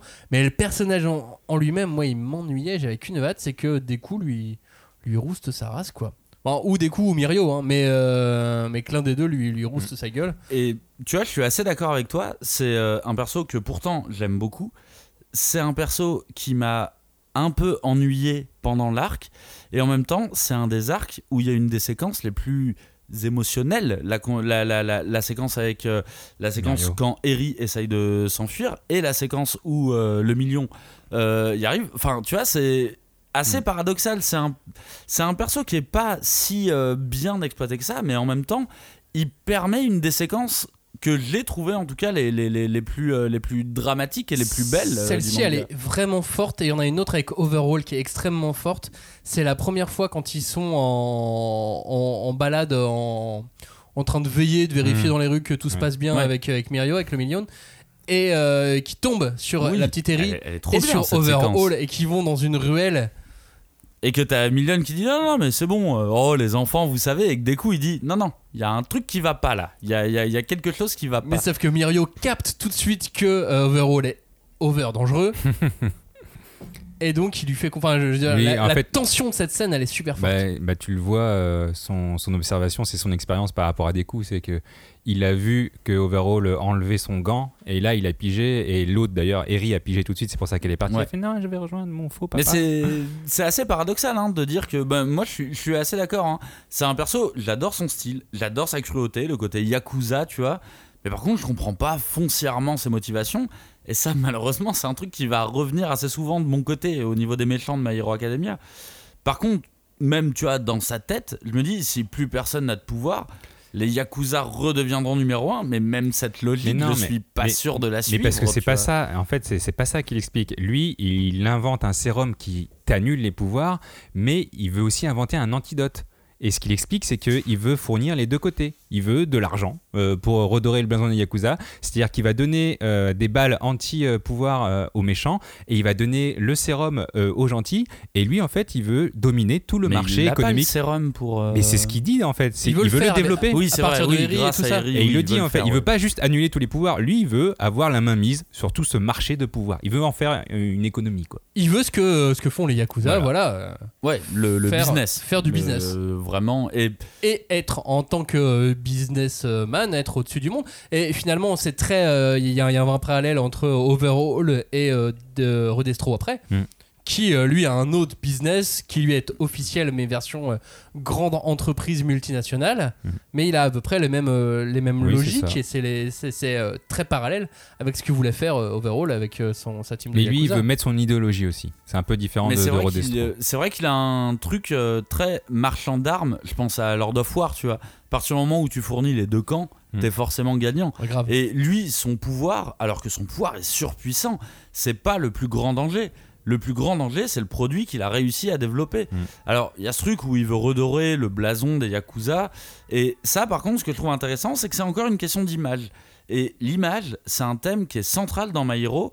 Et que ça soit les gentils ou les méchants, t'as l'impression que tout le monde travaille H24 sur son image. Et même malgré les actes que tu peux faire, tout le monde réfléchit à comment ça va être perçu, comment on va nous voir Mhm. et comment on va pouvoir rallier d'autres personnes à notre, euh, à notre leitmotiv, on va Mais c'est très très actuel, c'est ce qui rend le manga aussi très actuel. Alors que on est dans de du fantastique, des super pouvoirs, des choses qui sont euh, impossibles dans notre monde. On a l'auteur arrive quand même à mettre des éléments de, du monde réel Ouais. dedans et à mettre des points en valeur. Euh, après, euh, en plus, il n'y a pas forcément de jugement, mais en tout cas, il- lui, il met un Oui, peu c'est- de sens dans, dans son manga. C'est et à toi de faire ta critique, C'est à toi de, ouais, ouais, Mm. c'est c'est à toi de travailler. Mais euh, je trouve ça, je trouve ça intéressant, en tout cas, la façon dont il, dont il va mettre tous ces ingrédients-là au fur et à mesure dans My Hero. Je fais un, un- un petit parallèle sur euh, cet autre méchant que moi j'ai beaucoup aimé qui s'appelle le Gentleman Villain. C'est c'est pas très long euh, son, son arrivée, Ouais, tu vois. c'est- les- Gentle. C'est c'est pas très long, Avec mais bizarrement, ce vilain-là, moi je sais pas, ça m'a évoqué quelque chose. Je trouve que le, le, le, le- combat, il est pas si long que ça. Il n'y a, pas de- il y a pas tant de responsabilité, de, de, de- tu vois, de, de, de, de risque. Non, c'est un entre-deux avec Gentle. C'est un entre-deux, mais je trouve que ça fonctionne très bien. Et d'ailleurs, le- le- l'auteur en parle en disant J'adore les youtubeurs. Et du coup, je me suis, euh, je me suis imaginé dire Et quand t'es youtubeur dans cet univers-là, qu'est-ce que t'en fais? Et j'avoue que je suis vraiment d'accord sur le, sur le fait de. Il a, un- il a une espèce de projection sur le monde actuel qui est assez intéressante. Et même si Overall, moi, je l'adore d'un point de vue graphique, je le trouve déceptif au niveau de ses combats. Mais par contre, il a occasionné quand même une des séquences, je trouve, les plus dramatiques, euh, les, les plus dramatiques du combat, une des séquences où j'étais le plus à fond dedans. Mm. Donc on peut remercier Overall quand même pour ça. Et même Gentle, Gentle il sert à rien, mais en même temps on s'en souvient. Et il le pousse quand même, Bah, hein. il le ah ouais. pousse dans ses On retranchements. s'en souvient parce que je pense que des coups euh, franchit un petit palier avec lui. C'est que euh, il, il est sur la maîtrise de son pouvoir.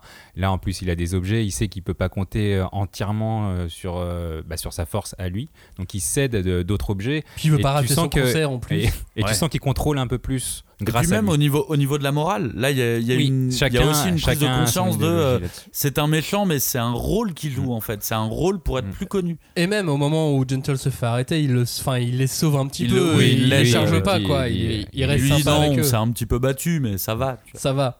Et euh, en ce qui concerne les autres Yakuza, les autres préceptes, parce qu'ils sont quand même 8 préceptes Les normalement, moisis. sou- sou- souvenez-vous-en. Bon, il n'y avait pas le temps. Non, il n'y avait pas le temps. Il n'y avait pas le temps. Et le Mimic, on s'en souvient un peu, il était petit, il avait une drôle de tête. Mais il pouvait grandir d'un coup. Ouais.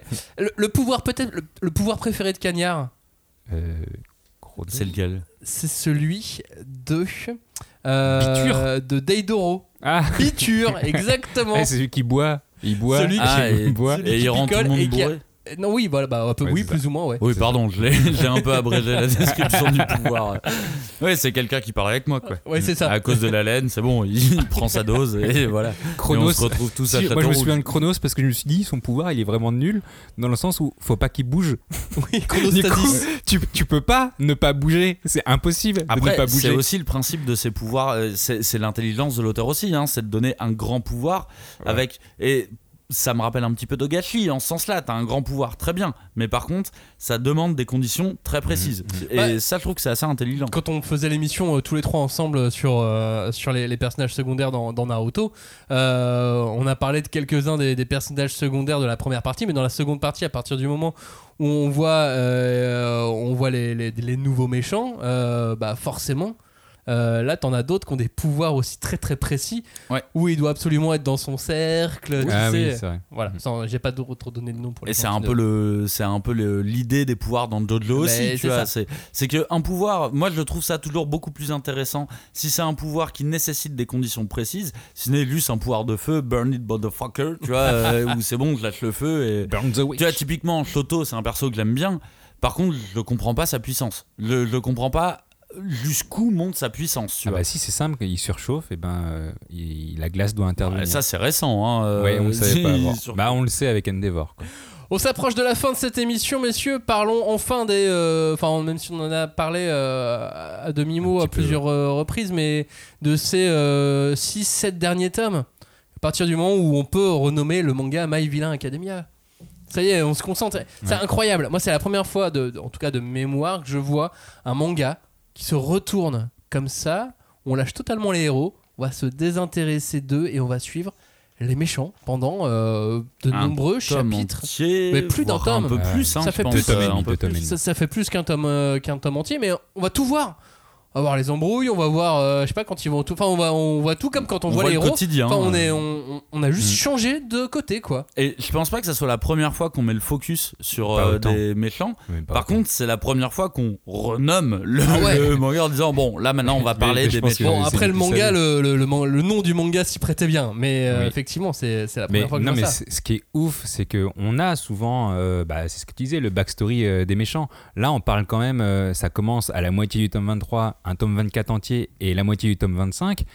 Et c'est que eux, on voit pas de héros. On a que euh, du méchant, du méchant, du méchant. On a, on a sur la fin la jeunesse de Tomura Shigaraki, on sait pourquoi les mains.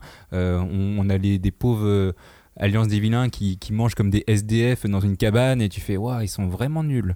tu dis, euh, mais Et ils sont nuls depuis et le début. eux les vilains. Et tu fais waouh. Et là après t'as vraiment toute cette évolution. Et là c'est l'évolution euh, du vilain, du vilain version héros que ce que je, ce que je disais au début. Quoi. Qui nous amène à 6 tomes de, de, de guerre totale, ensuite 5 tomes de, de, de guerre totale, euh, qui fait super mal aussi. Ouais. Et puis on passe d'une guerre entre vilains pour arriver à une guerre ensuite les héros contre les vilains. Enfin, il y a une vraie Avec construction. les vilains qui se guerroyaient avant, qui s'associent pour Mais, guerroyer mais les. c'est ça en fait. Cette guerre pour moi c'est la dernière guerre de Naruto. Sauf qu'il l'a mis bah, là, dans les derniers tomes. euh, Ouais, elle arrive vite en tout cas. Et je trouve ça fou de, de l'avoir mise maintenant, tu vois, parce que c'est une- vraiment une grosse guerre. C'est là, tous les héros sont mobilisés contre cette Mais guerre. parce que je Tous. pense que dans sa tête, on arrive plus ou moins à la fin de la série. hein. En soi, euh, pour lui, je pense que on, je sais pas combien de temps ça va prendre encore. Il est revenu là-dessus, mais je pense que pour lui, on est déjà dans son arc final et c'est le moment de présenter les vilains. hein. C'est avant la fin. Bah, c'est-à-dire que là, oui, on était euh, sur la dernière partie avant qu'il lance l'acte final qui se lance dans le, dans le 31 slash euh, 32. Parce que la structure scénaristique, elle est quand même euh, folle quand tu, quand tu y penses. C'est-à-dire que euh, toute la première partie, s'est amusé, il a fait monter les, euh, les gamins, il nous a présenté des profs, puis il les fait monter en compétences. En même temps, il fait monter en compétences les méchants. Les vilains aussi, ouais, qui sont à Voilà. côté. euh. Et, euh, et d'un coup, il décide qu'on va s'intéresser pendant 2, 3, 4 tomes, quasiment que aux vilains de l'histoire. Mm. Parce que l'auteur, il fait ça quand il a envie de mettre des personnages en avant. Bah, il met tout. Ah bah met il le tout. fait. Ah ouais, il le fait, et puis il le fait bien, il les met en valeur, il exprime des choses à travers ses personnages. Chacun de ses personnages exprime quelque chose de, de particulier. Même Spinner, que je trouvais aussi euh, inoffensif pendant cette guerre, je, je le trouve euh, totalement transformé, et je comprends l'importance, alors que pour moi, il, il méritait de mourir beaucoup plus que Price. Mais voilà, Moins violent. c'est ça. Mais en tout cas, il exprime des, il exprime des, des- des choses et ouais, je crois que c'est clairement pour, euh, pour lancer le, le- le cycle final. Parce que là, on est en trois parties. Mm. On a euh, cycle 1, c'est euh, les héros du Way. Cycle 2, l'ascension du mal. Ouais. Et 3, on va appeler ça l'acte Tu final de pour nous faire. Star Wars. Bah oui, mais c'est comme ça que lui nomme ses, ses parties, quoi, en tout cas. Euh, moi, je voudrais faire un petit aparté là-dessus parce que euh, je sais que c'est arrivé pendant ce moment-là, pendant euh, justement cet arc où il y a que des méchants. C'est que, alors l'arc en tant que tel, moi j'ai trouvé euh, à la fois chiant, je suis désolé de dire ça, et euh, super original parce qu'au final, tu l'as jamais vu et c'est ça en fait. Je fais ah mais c'est bizarre, c'est un truc que je connais pas, mais justement c'est ça qui était bien aussi, c'est que tu découvres une autre chose. Par contre, rien à voir avec tout ce que je Comme ta première fois, dire. oui, exact.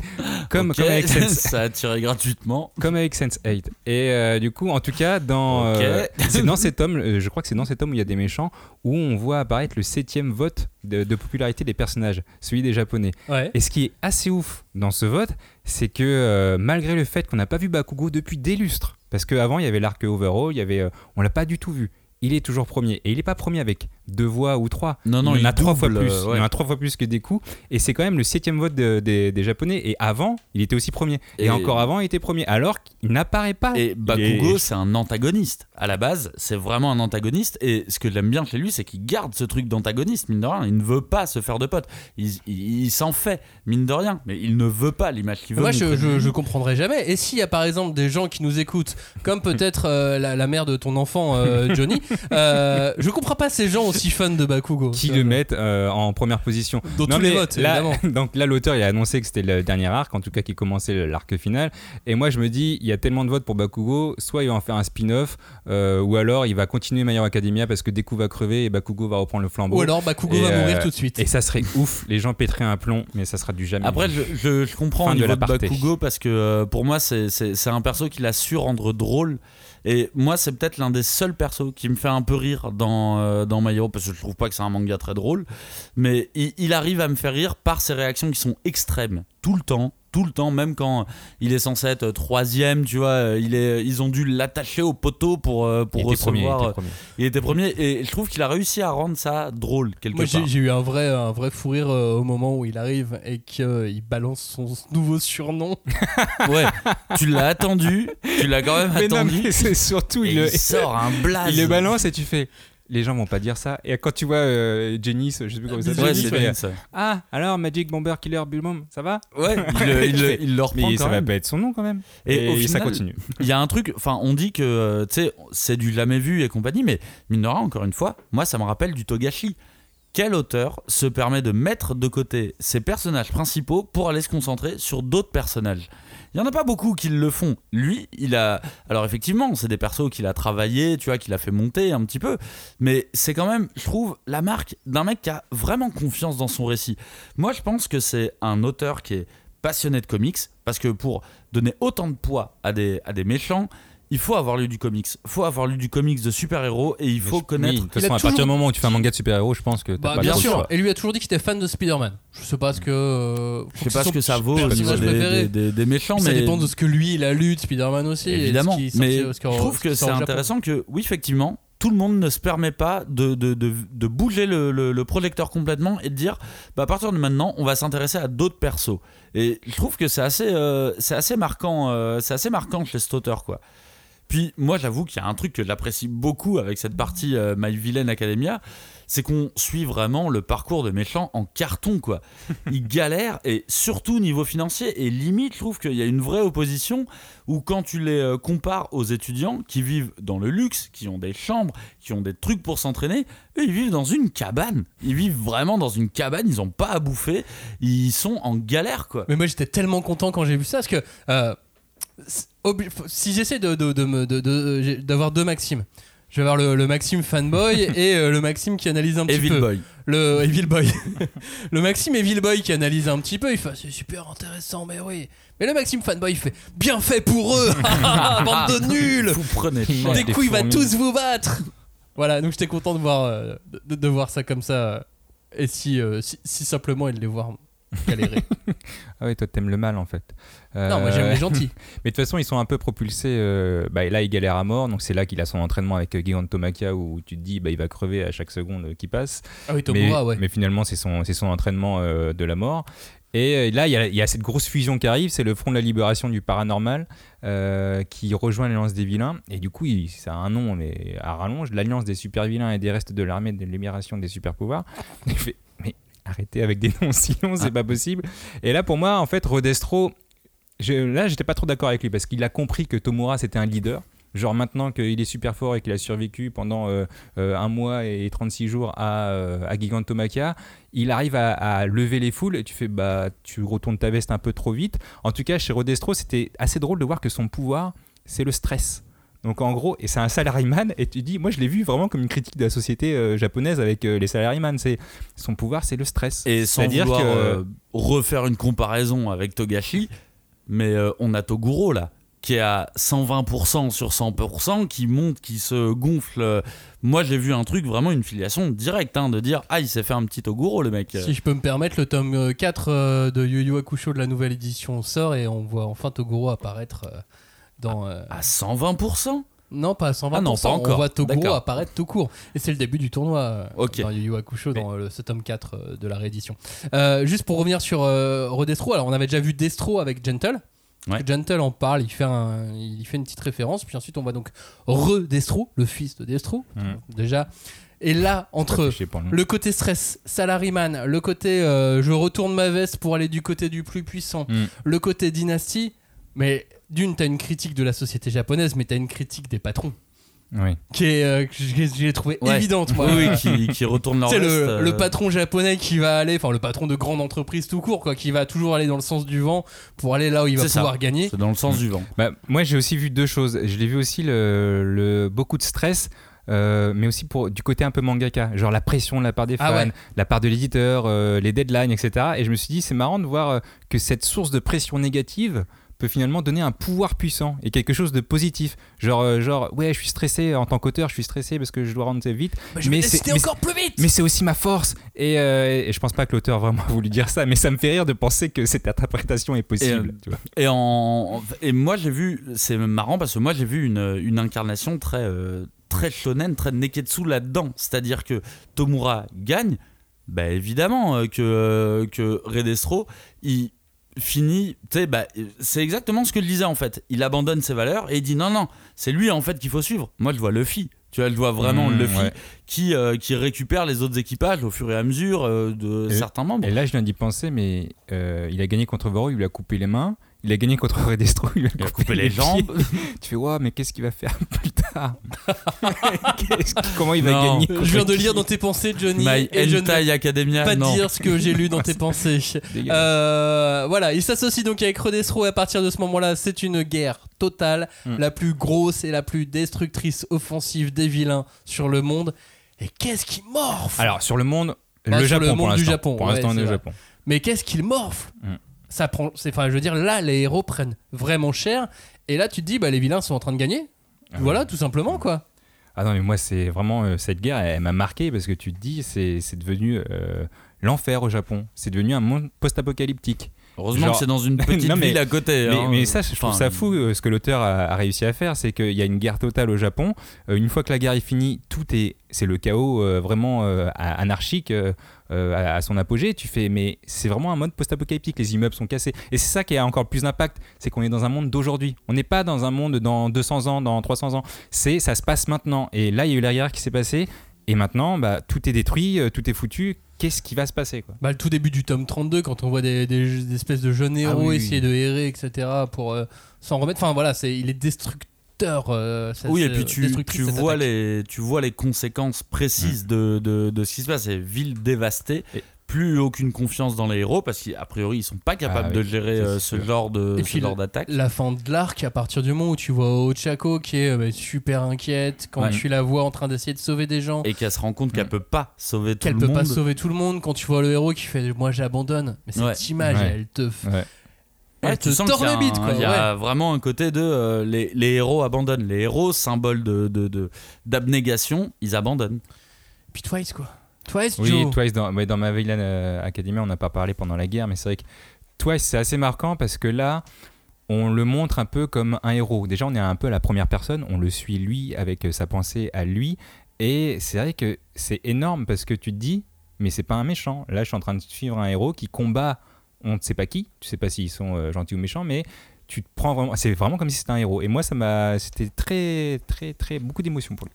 Bah tu m'étonnes, mais surtout que sa mort, elle est prise comme si c'était un élève de UA qui, qui mourait. Enfin, c'est un personnage qu'on suit depuis sûr. le début. Mais Qu'on ils l'ont apprécie. très bien, euh, ils l'ont, il il l'a très bien préparé ce truc-là euh, de, de dire qu'au bout d'un moment, on est, en fait, c'est le seul, euh, c'est le seul perso, j'ai l'impression du côté des vilains que tu suis à la première personne et que tu comprends. Et pourtant, c'est une pourriture quand même. Euh, J'ai l'impression que depuis le début, bah, il faisait des braquages, il se servait de son pouvoir pour faire des braquages et compagnie.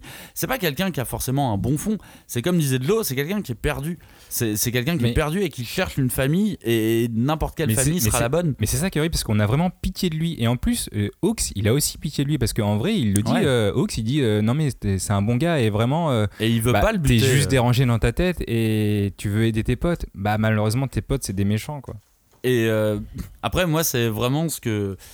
Une des parties que j'ai préférées dans My Villain Academia, c'est que les méchants n'ont aucune organisation. Et ça, depuis le tome 1. En fait, ils n'ont pas de plan spécifique. Ils, font des opérations euh, éclairs, on va dire.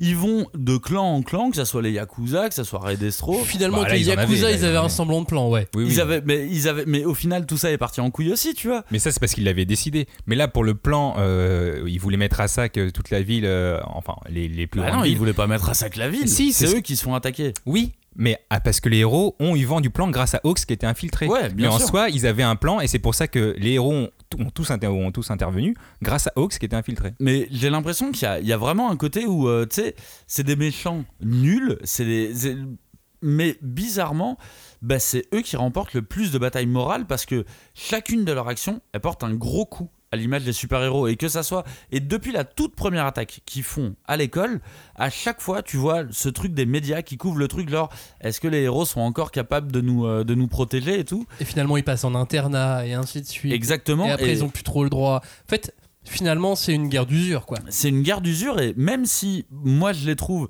un peu en carton dans leur orga, dans, dans, dans ce qu'ils font, bah, au final, leur plan, leur non-plan fonctionne.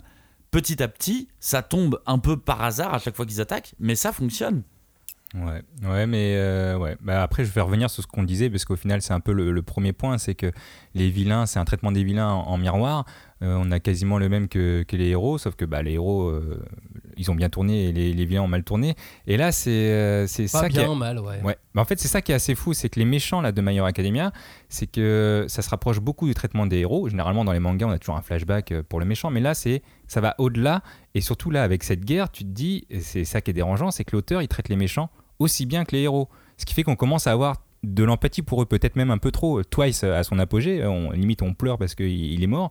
Et euh, comme Spinner, on sent que bah, c'est un bon gars qui a juste été embrigadé. Et euh, à chaque fois, l'auteur, il met le point, ce point de vue du méchant, et on a presque l'impression que bah, il est pas méchant en fait. C'est dommage euh, que ce soit pas un héros. Ouais, Ouais. clairement. Mais euh, tu vois, je vais passer le. Je, je vais en profiter d'ailleurs pour passer un, un coucou à Noodles qui euh, interagit très souvent sur le, le Discord de, de, de la cinquième de couve, qui est un Salut, grand. Euh, un grand lecteur de, de My Hero Academia et il nous disait, il nous expliquait, on a un salon My Hero Academia full spoil Où ça peut gens, spoiler sale. pour les gens qui, qui Que je l'ai pas suivent. consulté depuis 4-5 mois à peu près. Et c'est pour les gens à peu près qui suivent les tomes à la lecture française, à la sortie des, des, des tomes en français. Et, et globalement, on lui disait qu'au Japon, ça avait été très mal euh, interprété, très mal perçu. Le côté, qu'on le côté euh, on se penche du côté des vilains et on soutient les vilains. Ouais. Ça avait été Ouais, assez décrié pas. par une partie de la, de la population et des, euh, Mm. et des gens qui, qui regardaient. Alors qu'en France, j'ai pas l'impression que ça ait en fait, euh, et c'est ça, choqué. Et c'est ça toute, toute la différence entre le Japon et la France, c'est que nous, euh, on réfléchit beaucoup euh, à l'école, je veux dire, dans, dans nos devoirs, on fait beaucoup de dissertations, on a, on a des cours de philosophie qui nous apprennent, c'est chiant, mais pendant 4 heures, on doit réfléchir nous-mêmes. Et les Japonais, c'est souvent des QCM, et ils sont un peu, euh, sans, sans critiquer l'éducation japonaise ou, non, ou quoi que ce soit, pas du mais mais t'as l'impression que c'est un peu un- un- le conditionnement du euh, bah, on va suivre le groupe et si c'est pas soit t'es moralement bon soit t'es moralement mauvais. Mais il Oui. n'y a pas de milieu. Alors que nous on nous apprend que rien que euh, tout est gris Que la vie est en 50 nuances de gris. ça c'est autre chose Hentai, Enlève ta euh, main de la Academia. cuisse de Cagnard. Merci. il est si loin Cagnard, par- comme ça tu voulais parler, tu voulais revenir une dernière fois sur, euh, sur Tomura parce que euh, pendant toutes ces histoires, on a enfin, on sait enfin d'où viennent ses mains. Ouais, et puis tout ce. J'ai l'impression que tout cet arc est censé mener à l'origin story de, de Tomura. Et quand je l'ai lu, en fait, ce qui m'a le plus surpris, c'est que. Mais son histoire, elle est horrible. Mais quand je dis horrible, c'est pas dans le sens empathique où je me suis dit, ah putain, elle est pas évident pour Tomura. Non, non. Et puis, on n'a pas un chapitre basé sur un flashback de son histoire, mais on a quasiment un tome entier. Et quand je suis arrivé à la fin de ce tome, je me suis dit, mais en fait, il était complètement taré Ah, bah, déjà à la base. Oui, Et quelque est- part, j'ai bien aimé ce principe de mais il n'y a pas d'excuse. Il est euh, alors c'est un enfant, tu vois, qui a vécu ce qu'il a vécu et encore, je suis désolé mais ce qu'il a vécu, je trouve pas ça si horrible que ça. bah si c'est horrible non mais il y a d'autres enfants dans d'autres mangas. Qui- et même dans My Hero, je trouve qu'il y en a qui ont vécu pire et en fait, il y a, il y a un côté un peu puriste, vraiment puriste de ben en fait, il avait un problème cet enfant à la base. Alors je suis pas sûr de bien aimer ce que ça véhicule comme message, comme quoi la méchanceté est pure et que ça il y a certaines tu peux personnes pas qui être sont innocent à la naissance c'est ça que t'es en train Voilà, de dire je, je suis pas sûr de, de- de bien apprécier. Par contre, ça m'offre un nouveau point de vue sur un méchant de me dire, ok, mal absolu, ça peut exister. Puis on est dans un monde fantastique de toute façon. Hmm. Et puis en plus on nous le relie à des coups. Ouais mais Justement, euh, on- directement à des coups. et c'est ça Et le truc Ça c'est intéressant. je Et c'est ça le truc, c'est que des coups, quand il regarde Tomura Shigaraki, il lui dit J'ai vu dans ses yeux qu'il appelle à l'aide. En soi, il sait que il n'est pas totalement méchant de pur evil. Et moi, pour moi, en fait, tu sais qu'il est pas, un- c'est c'est pas un pur méchant et qu'il y a un souci. Pour moi, le, là, le problème qu'il a eu en, en premier, c'est que il a découvert son pouvoir et malheureusement, son pouvoir, bah, c'est pas un truc qui fait du bien. Ouais, mais ça, il décide. Il, Oui, mais autant il le sait sa pas au début. sœur, sa mère, Oh, ok, il a pas fait exprès. Son daron, il y va. Oui, mais c'est normal. Au début, ça a commencé, je crois, par, par le chien. Mais Oui, quand tu, il y a mais d'abord quand- le mais- chien, mais quand tu découvres que tu as un pouvoir comme ça, tu fais Ah merde, qu'est-ce qui se passe? Et en vrai, pour moi, le problème, c'est le pouvoir. C'est Après, pas, c'est ma- pas la c'est- mentalité c'est- du C'est gamin. ma vision du truc. Hein. Oui mais comme euh, bah, comme euh, Deku, euh, il découvre son pouvoir au fur et à mesure, mais il Ouais, en mais fait pas c'est différent, on lui a donné le pouvoir, il sait que les pouvoirs existent. Lui, euh, il- c'est un gamin de 4 ans qui tout d'un coup euh, découvre qu'il peut euh, tuer. Et en fait, on sait même pas ce qu'il fait quand, quand il le fait. Il, juste, il voit du sang partout, il fait Qu'est-ce que c'est? Qu'est-ce que c'est? Qu'est-ce que je fais? Et pour moi, c'est c'est juste qu'il n'a pas été bien éduqué.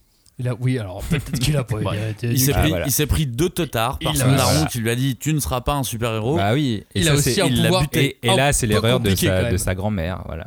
Bah voilà. Et c'est un enfant en Ouais. plus. c'est un- ça- Ouais. C'est c'est un enfant à ce moment-là. Et moi, je veux bien croire qu'un enfant n'a pas spécialement de valeur de bien, de mal. Il a plus une valeur très, très directe de j'ai envie de ça, je le fais. Mais du coup, moi, j'ai vraiment un petit sentiment de.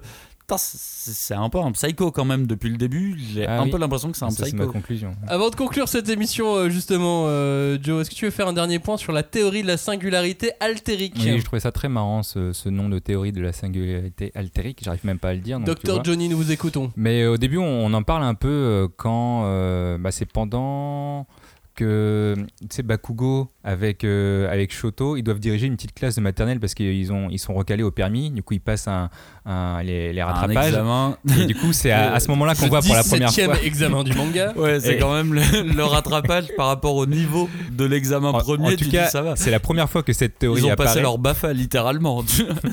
On apprend plus tard que cette théorie, en fait, elle vient du docteur de All for One. Donc, en fait, c'est le docteur qui a rejoint All for One qui a eu cette théorie et qu'au final, tout le monde a repris. Et cette théorie, c'est quoi? C'est qu'au fil des générations, les alters, ils se mélangent, ils évoluent et en gros, ils deviennent de plus en plus puissants et complexes. Et peut-être qu'un jour, ils seront complètement incontrôlables. Et donc là, tu te dis que All for One, ok, il veut prendre plein de pouvoirs, mais il veut aussi empêcher cette société de devenir folle à cause des pouvoirs. Hmm. Et donc, c'est là aussi où il y a une moralité ambiguë. C'est que Ouais, il veut pas, ouais, entièrement faire du mal. dis, ouais. Il veut aussi Il sauver veut la société parce qu'il pense que les pouvoirs vont dégénérer et vont faire exploser la société. Donc avant que ça arrive, eh ben, Il veut autant pas le que les contrôler. pouvoirs aillent à n'importe qui. Et, et c'est ça cette théorie euh, que le docteur a mis en avant et qui au final continue un peu euh, le fil rouge pour la suite. J'étais tellement content quand euh, ils l'ont eu.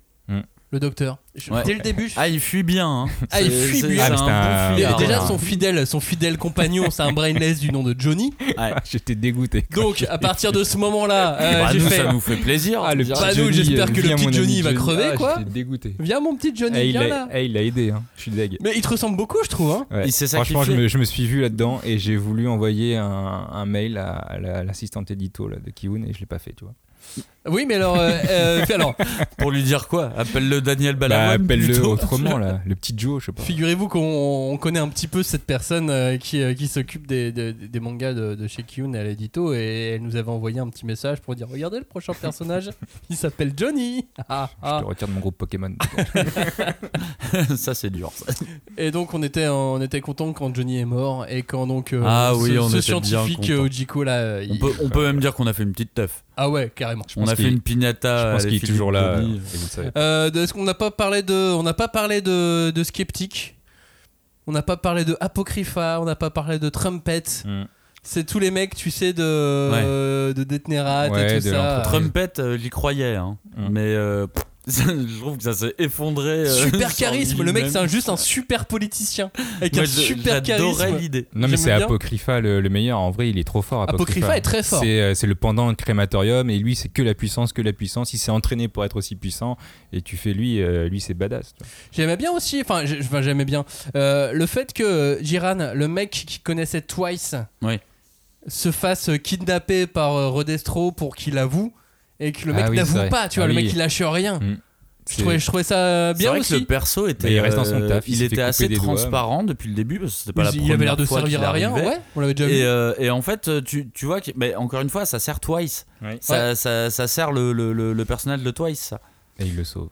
Mais bon, dans l'ensemble, en tout cas, quand l'auteur s'attaque à un personnage, on- et là, majoritairement des vilains, il le fait super bien. C'est juste qu'il peut pas développer tous les personnages en même temps. Mais non, il y en a trop.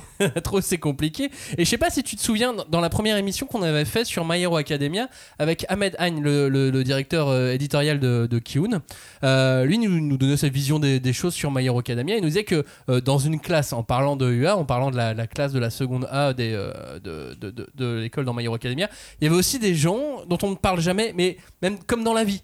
Dans la vie, il y a des gens à qui on parle jamais, euh, c'est des personnages secondaires dans notre Mhm. vie. Et que donc, dans cette classe, il y aura des personnages secondaires, des personnages tertiaires. Et donc, obligatoirement, il y a certains personnages qui vont être tertiaires. Bah, là, c'est un peu pareil euh, dans, dans, dans My Hero Academia. Il y a des personnages qui seront tertiaires, qui auront un pouvoir qui sera utile à un moment À donné. un moment précis. mais que c'est euh, pas, mais que c'est pas très grave, quoi. Et malgré tout, tu vois, cette attaque finale, bah, elle va avoir fait mal à tous les niveaux. Elle va avoir mis en avant certains personnages une fois. Bah Oui. voilà, ça aura été Elle a leur révélé utilité. euh, leur, leur courage pour certains. euh, ou leur méchanceté pour d'autres, euh, ou Gigantomachia euh, peut-être qui servira plus ou leur jamais. trahison pour d'autres. Exactement, mais voilà, en tout cas, ça lance parfaitement euh, l'acte final. Mhm. Et on sait pas à quelle sauce on va être mangé dans cet acte final. Ouais, je me demande d'ailleurs s'il va pas faire un peu, un peu comme un solo leveling, parce que là, on est resté au Japon, c'est la guerre totale, et à un moment, il parle de faire intervenir les autres pays, parce qu'au final, ça va être la planète entière qui va être en danger Mais avec, ce serait euh, avec intéressant pour ça ou même pour des spin-offs? Bah non, mais c'est ce qui s'est passé dans Solo, c'est que euh, tous, les, euh, tous les héros de Solo Leveling viennent combattre l'ennemi commun de la planète et où tu as les États-Unis, tu as la Chine, tu as les meilleurs héros de Chine des États-Unis. Est-ce que ça va être un peu pareil dans My Hero Academia? En tout cas, tout est possible. Bah, dans My Hero Academia, Two Heroes, le film, le long métrage animé, Mm. on est aux États-Unis sur euh, une partie du temps et on voit d'autres personnages aux États-Unis. Euh, dans Heroes Rising, on voit un autre personnage de l'alliance des super vilains qui s'appelle Nine, je crois. Mais qu'on- qui apparaît pas dans le manga, donc Mm. euh, voilà, on voit d'autres euh, d'autres personnages, donc on nous fait comprendre malgré tout qu'il y en a d'autres. Il y a d'autres.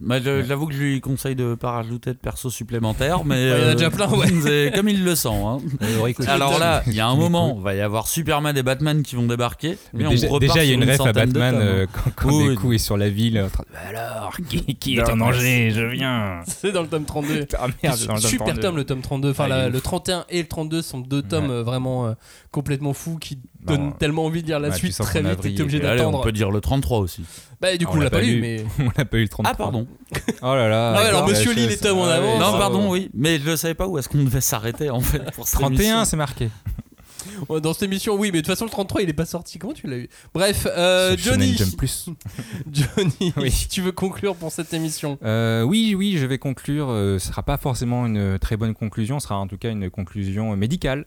Euh, pour moi, il- Alors, deux aspirines, pour un moi, suppo. pour, pour moi, tous ces méchants ont une pathologie de sociopathe et euh, il faudrait qu'ils soient tous internés en fait en hôpital psychiatrique. D'habitude, on a toujours les méchants, bah ils sont méchants, voilà, c'est comme ça. Je fais le mal, je veux dominer la planète, détruire le monde. On les arrête, ils vont en prison euh, et voilà, c'est bien. Là, dans MHA, c'est c'est pas ça, c'est la- c'est pas la prison qu'il faut, c'est vraiment Ah, déjà, un ils hôpital sortent de prison tous. En plus, il faut un hôpital psychiatrique sur mesure. Il n'y en a pas un pour rattraper l'autre. Toi, il se dédouble, il est taré. L'autre, euh, l'autre fille là, qui kiffe le sang, tu fais bon, bah euh, voilà, Yundere. Euh, qui, veut de- qui veut devenir la personne qu'elle aime Eh, c'est pas le nom d'un plat japonais. Hein. Shiga- Shigaraki, euh, le gamin sociopathe. Même Stein, en dépit de son idéologie, qui est assez louable en soi, il a un pet au casque. Donc faut vraiment Il a un pet au euh, Bah, C'est-à-dire qu'à partir du moment où tu tues d'autres êtres humains, Mm. euh, oui, t'as un pet au casque. Et même si t'as t'as un enfant et que tu tues le chien, t'as aussi un pet au Oui. casque. Voilà. Donc c'est ma. Merci. Cagnard, est-ce que tu veux aller à l'hôpital psychiatrique avec euh, Johnny et Mais tous bien sûr, vilains je l'accompagne. S'il y a bien une seule personne avec qui j'irai à l'hôpital psychiatrique, c'est bien Julie. Parce que le blanc nous va bien. Non, c'est Johnny. Ouais. Julie. je vais prendre Julie quand même. je savais très bien ce que je disais. hein. Quel salaud, alors qu'elle est là. Euh, alors, moi, ma, ma conclusion, elle va être en deux temps. Déjà, c'est ma première relecture de My Hero, parce que jusque-là, je lisais les tomes après tomes, tu vois, je n'avais jamais fait de relecture de, de, cycle. Et là, pour le coup, c'était une relecture assez rapide, parce que je me suis concentré vraiment sur les phases méchants, et je passais sur les, euh, autres phases, du moins, je les lisais en diagonale. Alors, par contre, je me suis rendu compte que, bah, en fait, il n'y avait pas tant de phases que ça avec des méchants. Et j'ai l'impression que ce qu'on voit le plus dans le manga, bah, c'est des affrontements entre les étudiants. Alors ça m'a fait me poser la question, est-ce qu'il n'y a pas un côté un petit peu fan service ultime de dire bah, mon perso préféré va affronter ton perso préféré et on va voir ce que ça donne Mais au final, je me suis dit mais ils affrontent pas tant de méchants que ça dans, euh, pour une trentaine de tomes quoi. Le deuxième point euh, que j'ai noté, c'est que je me suis rappelé quand on a décidé de cette émission, c'est une émission qu'on avait dans les cartons depuis un petit moment. Je me suis dit que on serait, on allait être super chaud et qu'on allait avoir 15 000 choses à dire sur les méchants parce que pour moi, les méchants de My Hero sont hyper iconiques. Et là, au final, après la relecture, bah, je trouve que les méchants, ils sont pas tout à fait maîtrisés. Ou en tout cas, j'ai toujours quelque chose à redire sur l'écriture de chacun d'entre eux. Et ça m'a poussé à me dire, bah en fait, il y a peut-être une opposition entre le visuel marquant que j'ai et le background que je vais lire. Alors autant l'auteur, il a de formidables idées de cara design pour ses méchants, ça je je peux vraiment pas revenir dessus, au contraire, c'est ce que je retiens le plus, mais j'ai l'impression que c'est encore un peu jeune en termes narratifs pour les backgrounds. Et je vois que pour moi, en fait, il va un petit peu dans tous les sens, et que si ces héros sont très bien construits et que je suis avec eux à 100%, ben, j'ai un petit peu plus de mal avec ces méchants et je retiens beaucoup plus leur design mais pas beaucoup leur histoire et c'est ce qui fait que là à l'heure actuelle My Hero c'est une série j'ai plaisir à la lire mais pour moi j'arrive toujours pas à la caler comme une série culte dans, euh, dans mes lectures Ça mériterait encore un débat d'une demi-heure qu'on n'a pas. T'as évidemment bien fait de garder ça pour la fin, petit malin. C'est clair, si on avait su, Ah, si on avait. jamais t'aurais fait cette émission. Ah les salauds Et on t'aurait empêché de dire ça. Mais attendez, on va faire une émission les super-héros dans My Hero Academia. Oui, ça sera très bien comme ça. Et on fera le retour. Euh, moi, je trouve appréciable d'essayer de nous faire apprécier les vilains. Je, je- je trouve que d'essayer de nous mettre en tête que. Mais ils ont aussi des choses à exprimer. Que ce sont des personnages comme les autres. Euh, qu'ils ne sont pas obligatoirement dans un monde qui est en noir et blanc. Euh, que dans certaines histoires, les méchants sont méchants. Un point, c'est tout. Mais là, c'est pas forcément le cas dans, dans My Hero Academia. Il y a d'autres mangas qui l'ont fait, soit, hein, mais, mais sans jamais laisser autant de pages pour Mhm. le développement des vilains, le développement des antagonistes, et puis euh, le côté organisationnel des choses, et puis les- on rentre dans les détails. Ouais. C'est ça qui est super euh, intéressant. Puis là, on a des méchants avec une évolution qui est continuelle du début à la fin, ce qu'on disait euh, tout à l'heure, Cagnard. Le méchant qu'on a au tome 1, c'est plus du tout le méchant qu'on a euh, là au tome, toujours le au méchant. tome 32. Il est toujours méchant, soit, mais c'est vraiment plus du tout le même. Et il a vécu quasiment autant de choses que Deku, qui euh, n'est plus du tout le même et qui a pris euh, une badasserie euh, fois, fois 20 000, parce qu'au début, il était vraiment naze, Deku. Et je suis Ouais. d'accord que c'est une évolution qui est assez originale. Je viens d'y penser là, dans le sens où la plupart du temps, ce que je retiens des, des, des, des shonen neketsu, on va dire, c'est que quand un méchant perd, la plupart du temps, il va du côté des héros, il perd un petit peu de puissance, ça on en a déjà parlé.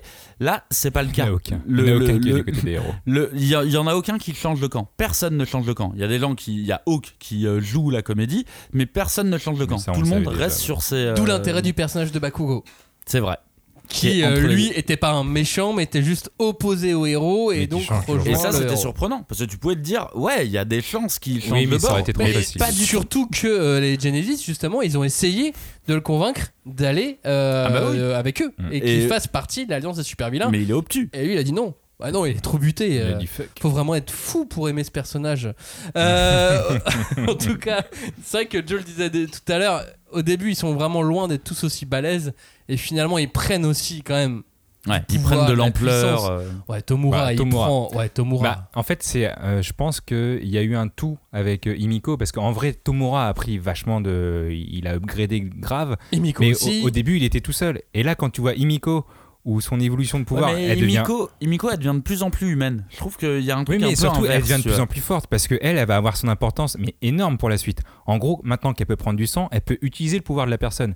Oui. Et ça, c'était pas le deal de départ. Oui, c'est Avec vrai, ce deal-là, mais ça change le game Oui, oui, total. ça change complètement. Mais moi, je l'ai toujours bien aimé, Himiko. Et puis il y a un truc, c'est que euh, les méchants entre eux nouent des relations qu'ils n'avaient pas parce qu'ils Mm. ne se connaissaient pas avant Ouais. au même titre que les élèves dans la classe. Et ils deviennent une family. Et je pense que c'est pour ça aussi que Twice est mort. Parce que le combo Himiko Twice euh, plus Tomura euh, Trop puissant, fort, trop puissant, c'était ouais. foutu pour, euh, pour le monde. Alors que s'ils avaient tué Spinner à la place de Twice, c'est quand même vachement mieux. Sacrifier Spinner, ok Spinner, il fait partie de ce jouet qui a pas duré longtemps. Ouais, c'est ça. Merci Joe. je t'en prie, belle conclusion. Ben oui, très très belle euh, conclusion pour, euh, pour cette émission. En tout cas, on, on reparlera de, de My Hero Academia dans d'autres euh, dans d'autres conditions et puis euh, bah, surtout quand euh, ça va avancer un petit peu parce que là, euh, là il va se passer trop de trucs de Ouais, fou. Puis J'ai- ça sera intéressant de parler des, des gentils quand on sera arrivé à la fin du Ouais. manga. Et puis j'ai vu des couvertures, des tomes, bref. Ça a l'air vraiment, ça a l'air vraiment, euh, ça a l'air vraiment ouf. Merci d'avoir écouté cette émission, messieurs. Merci d'y avoir participé.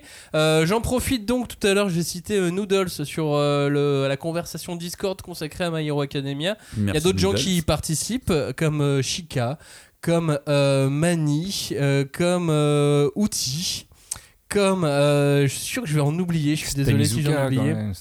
Euh, non, Ryoben, Ryoben Ah aussi, oui, euh, Ryoben. tout à fait. Peut-être. Faker aussi a participé euh, à la, à la conversation sur My Hero Academia. Bref, euh, si je vous ai oublié, je suis désolé, mais J'ai vraiment hâte qu'il y ait un pseudo vraiment hardcore, genre enculeur de maman. Enfin, il a Wow, participé aussi. Ouais, stop, on fera un bip là. Ça va, c'est bon. de- des enfants écoutent cette émission, Cagnard. Ah Euh, merci. Sérieux? Oui, même pour de vrai. hein. Merde On redit pas, mais Je l'ai pas prévenu ma daronne.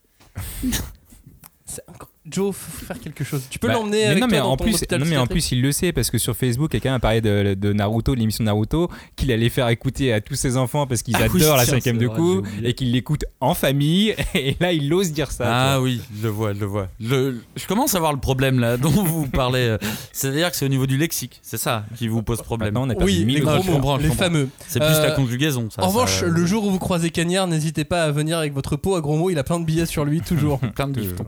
En tout cas, je fais juste une parenthèse pour dire que le Discord, moi j'avoue que ça me fait très très plaisir de voir les interactions des, des, auditeurs entre eux. J'adore que ce truc existe sans nous. J'aime beaucoup, euh, j'a- j'a- j'aime beaucoup les voir interagir euh, entre eux. Je trouve ça vraiment très cool. Et je prends beaucoup de plaisir à les lire. On se retrouve la semaine prochaine pour parler de manga oublié. Oh, ça faisait longtemps Ah, ça fait longtemps, un manga oublié. On l'a toujours pas choisi, mais. Eh ben si, moi j'ai choisi. Ouais, moi j'ai choisi, vous inquiétez pas. Les mangas oubliés, c'est la semaine prochaine. Et puis on vous remercie d'avoir écouté cette émission consacrée au vilain de My Hero Academia. Et on vous dit à la semaine prochaine. Ciao, salut Salut Salut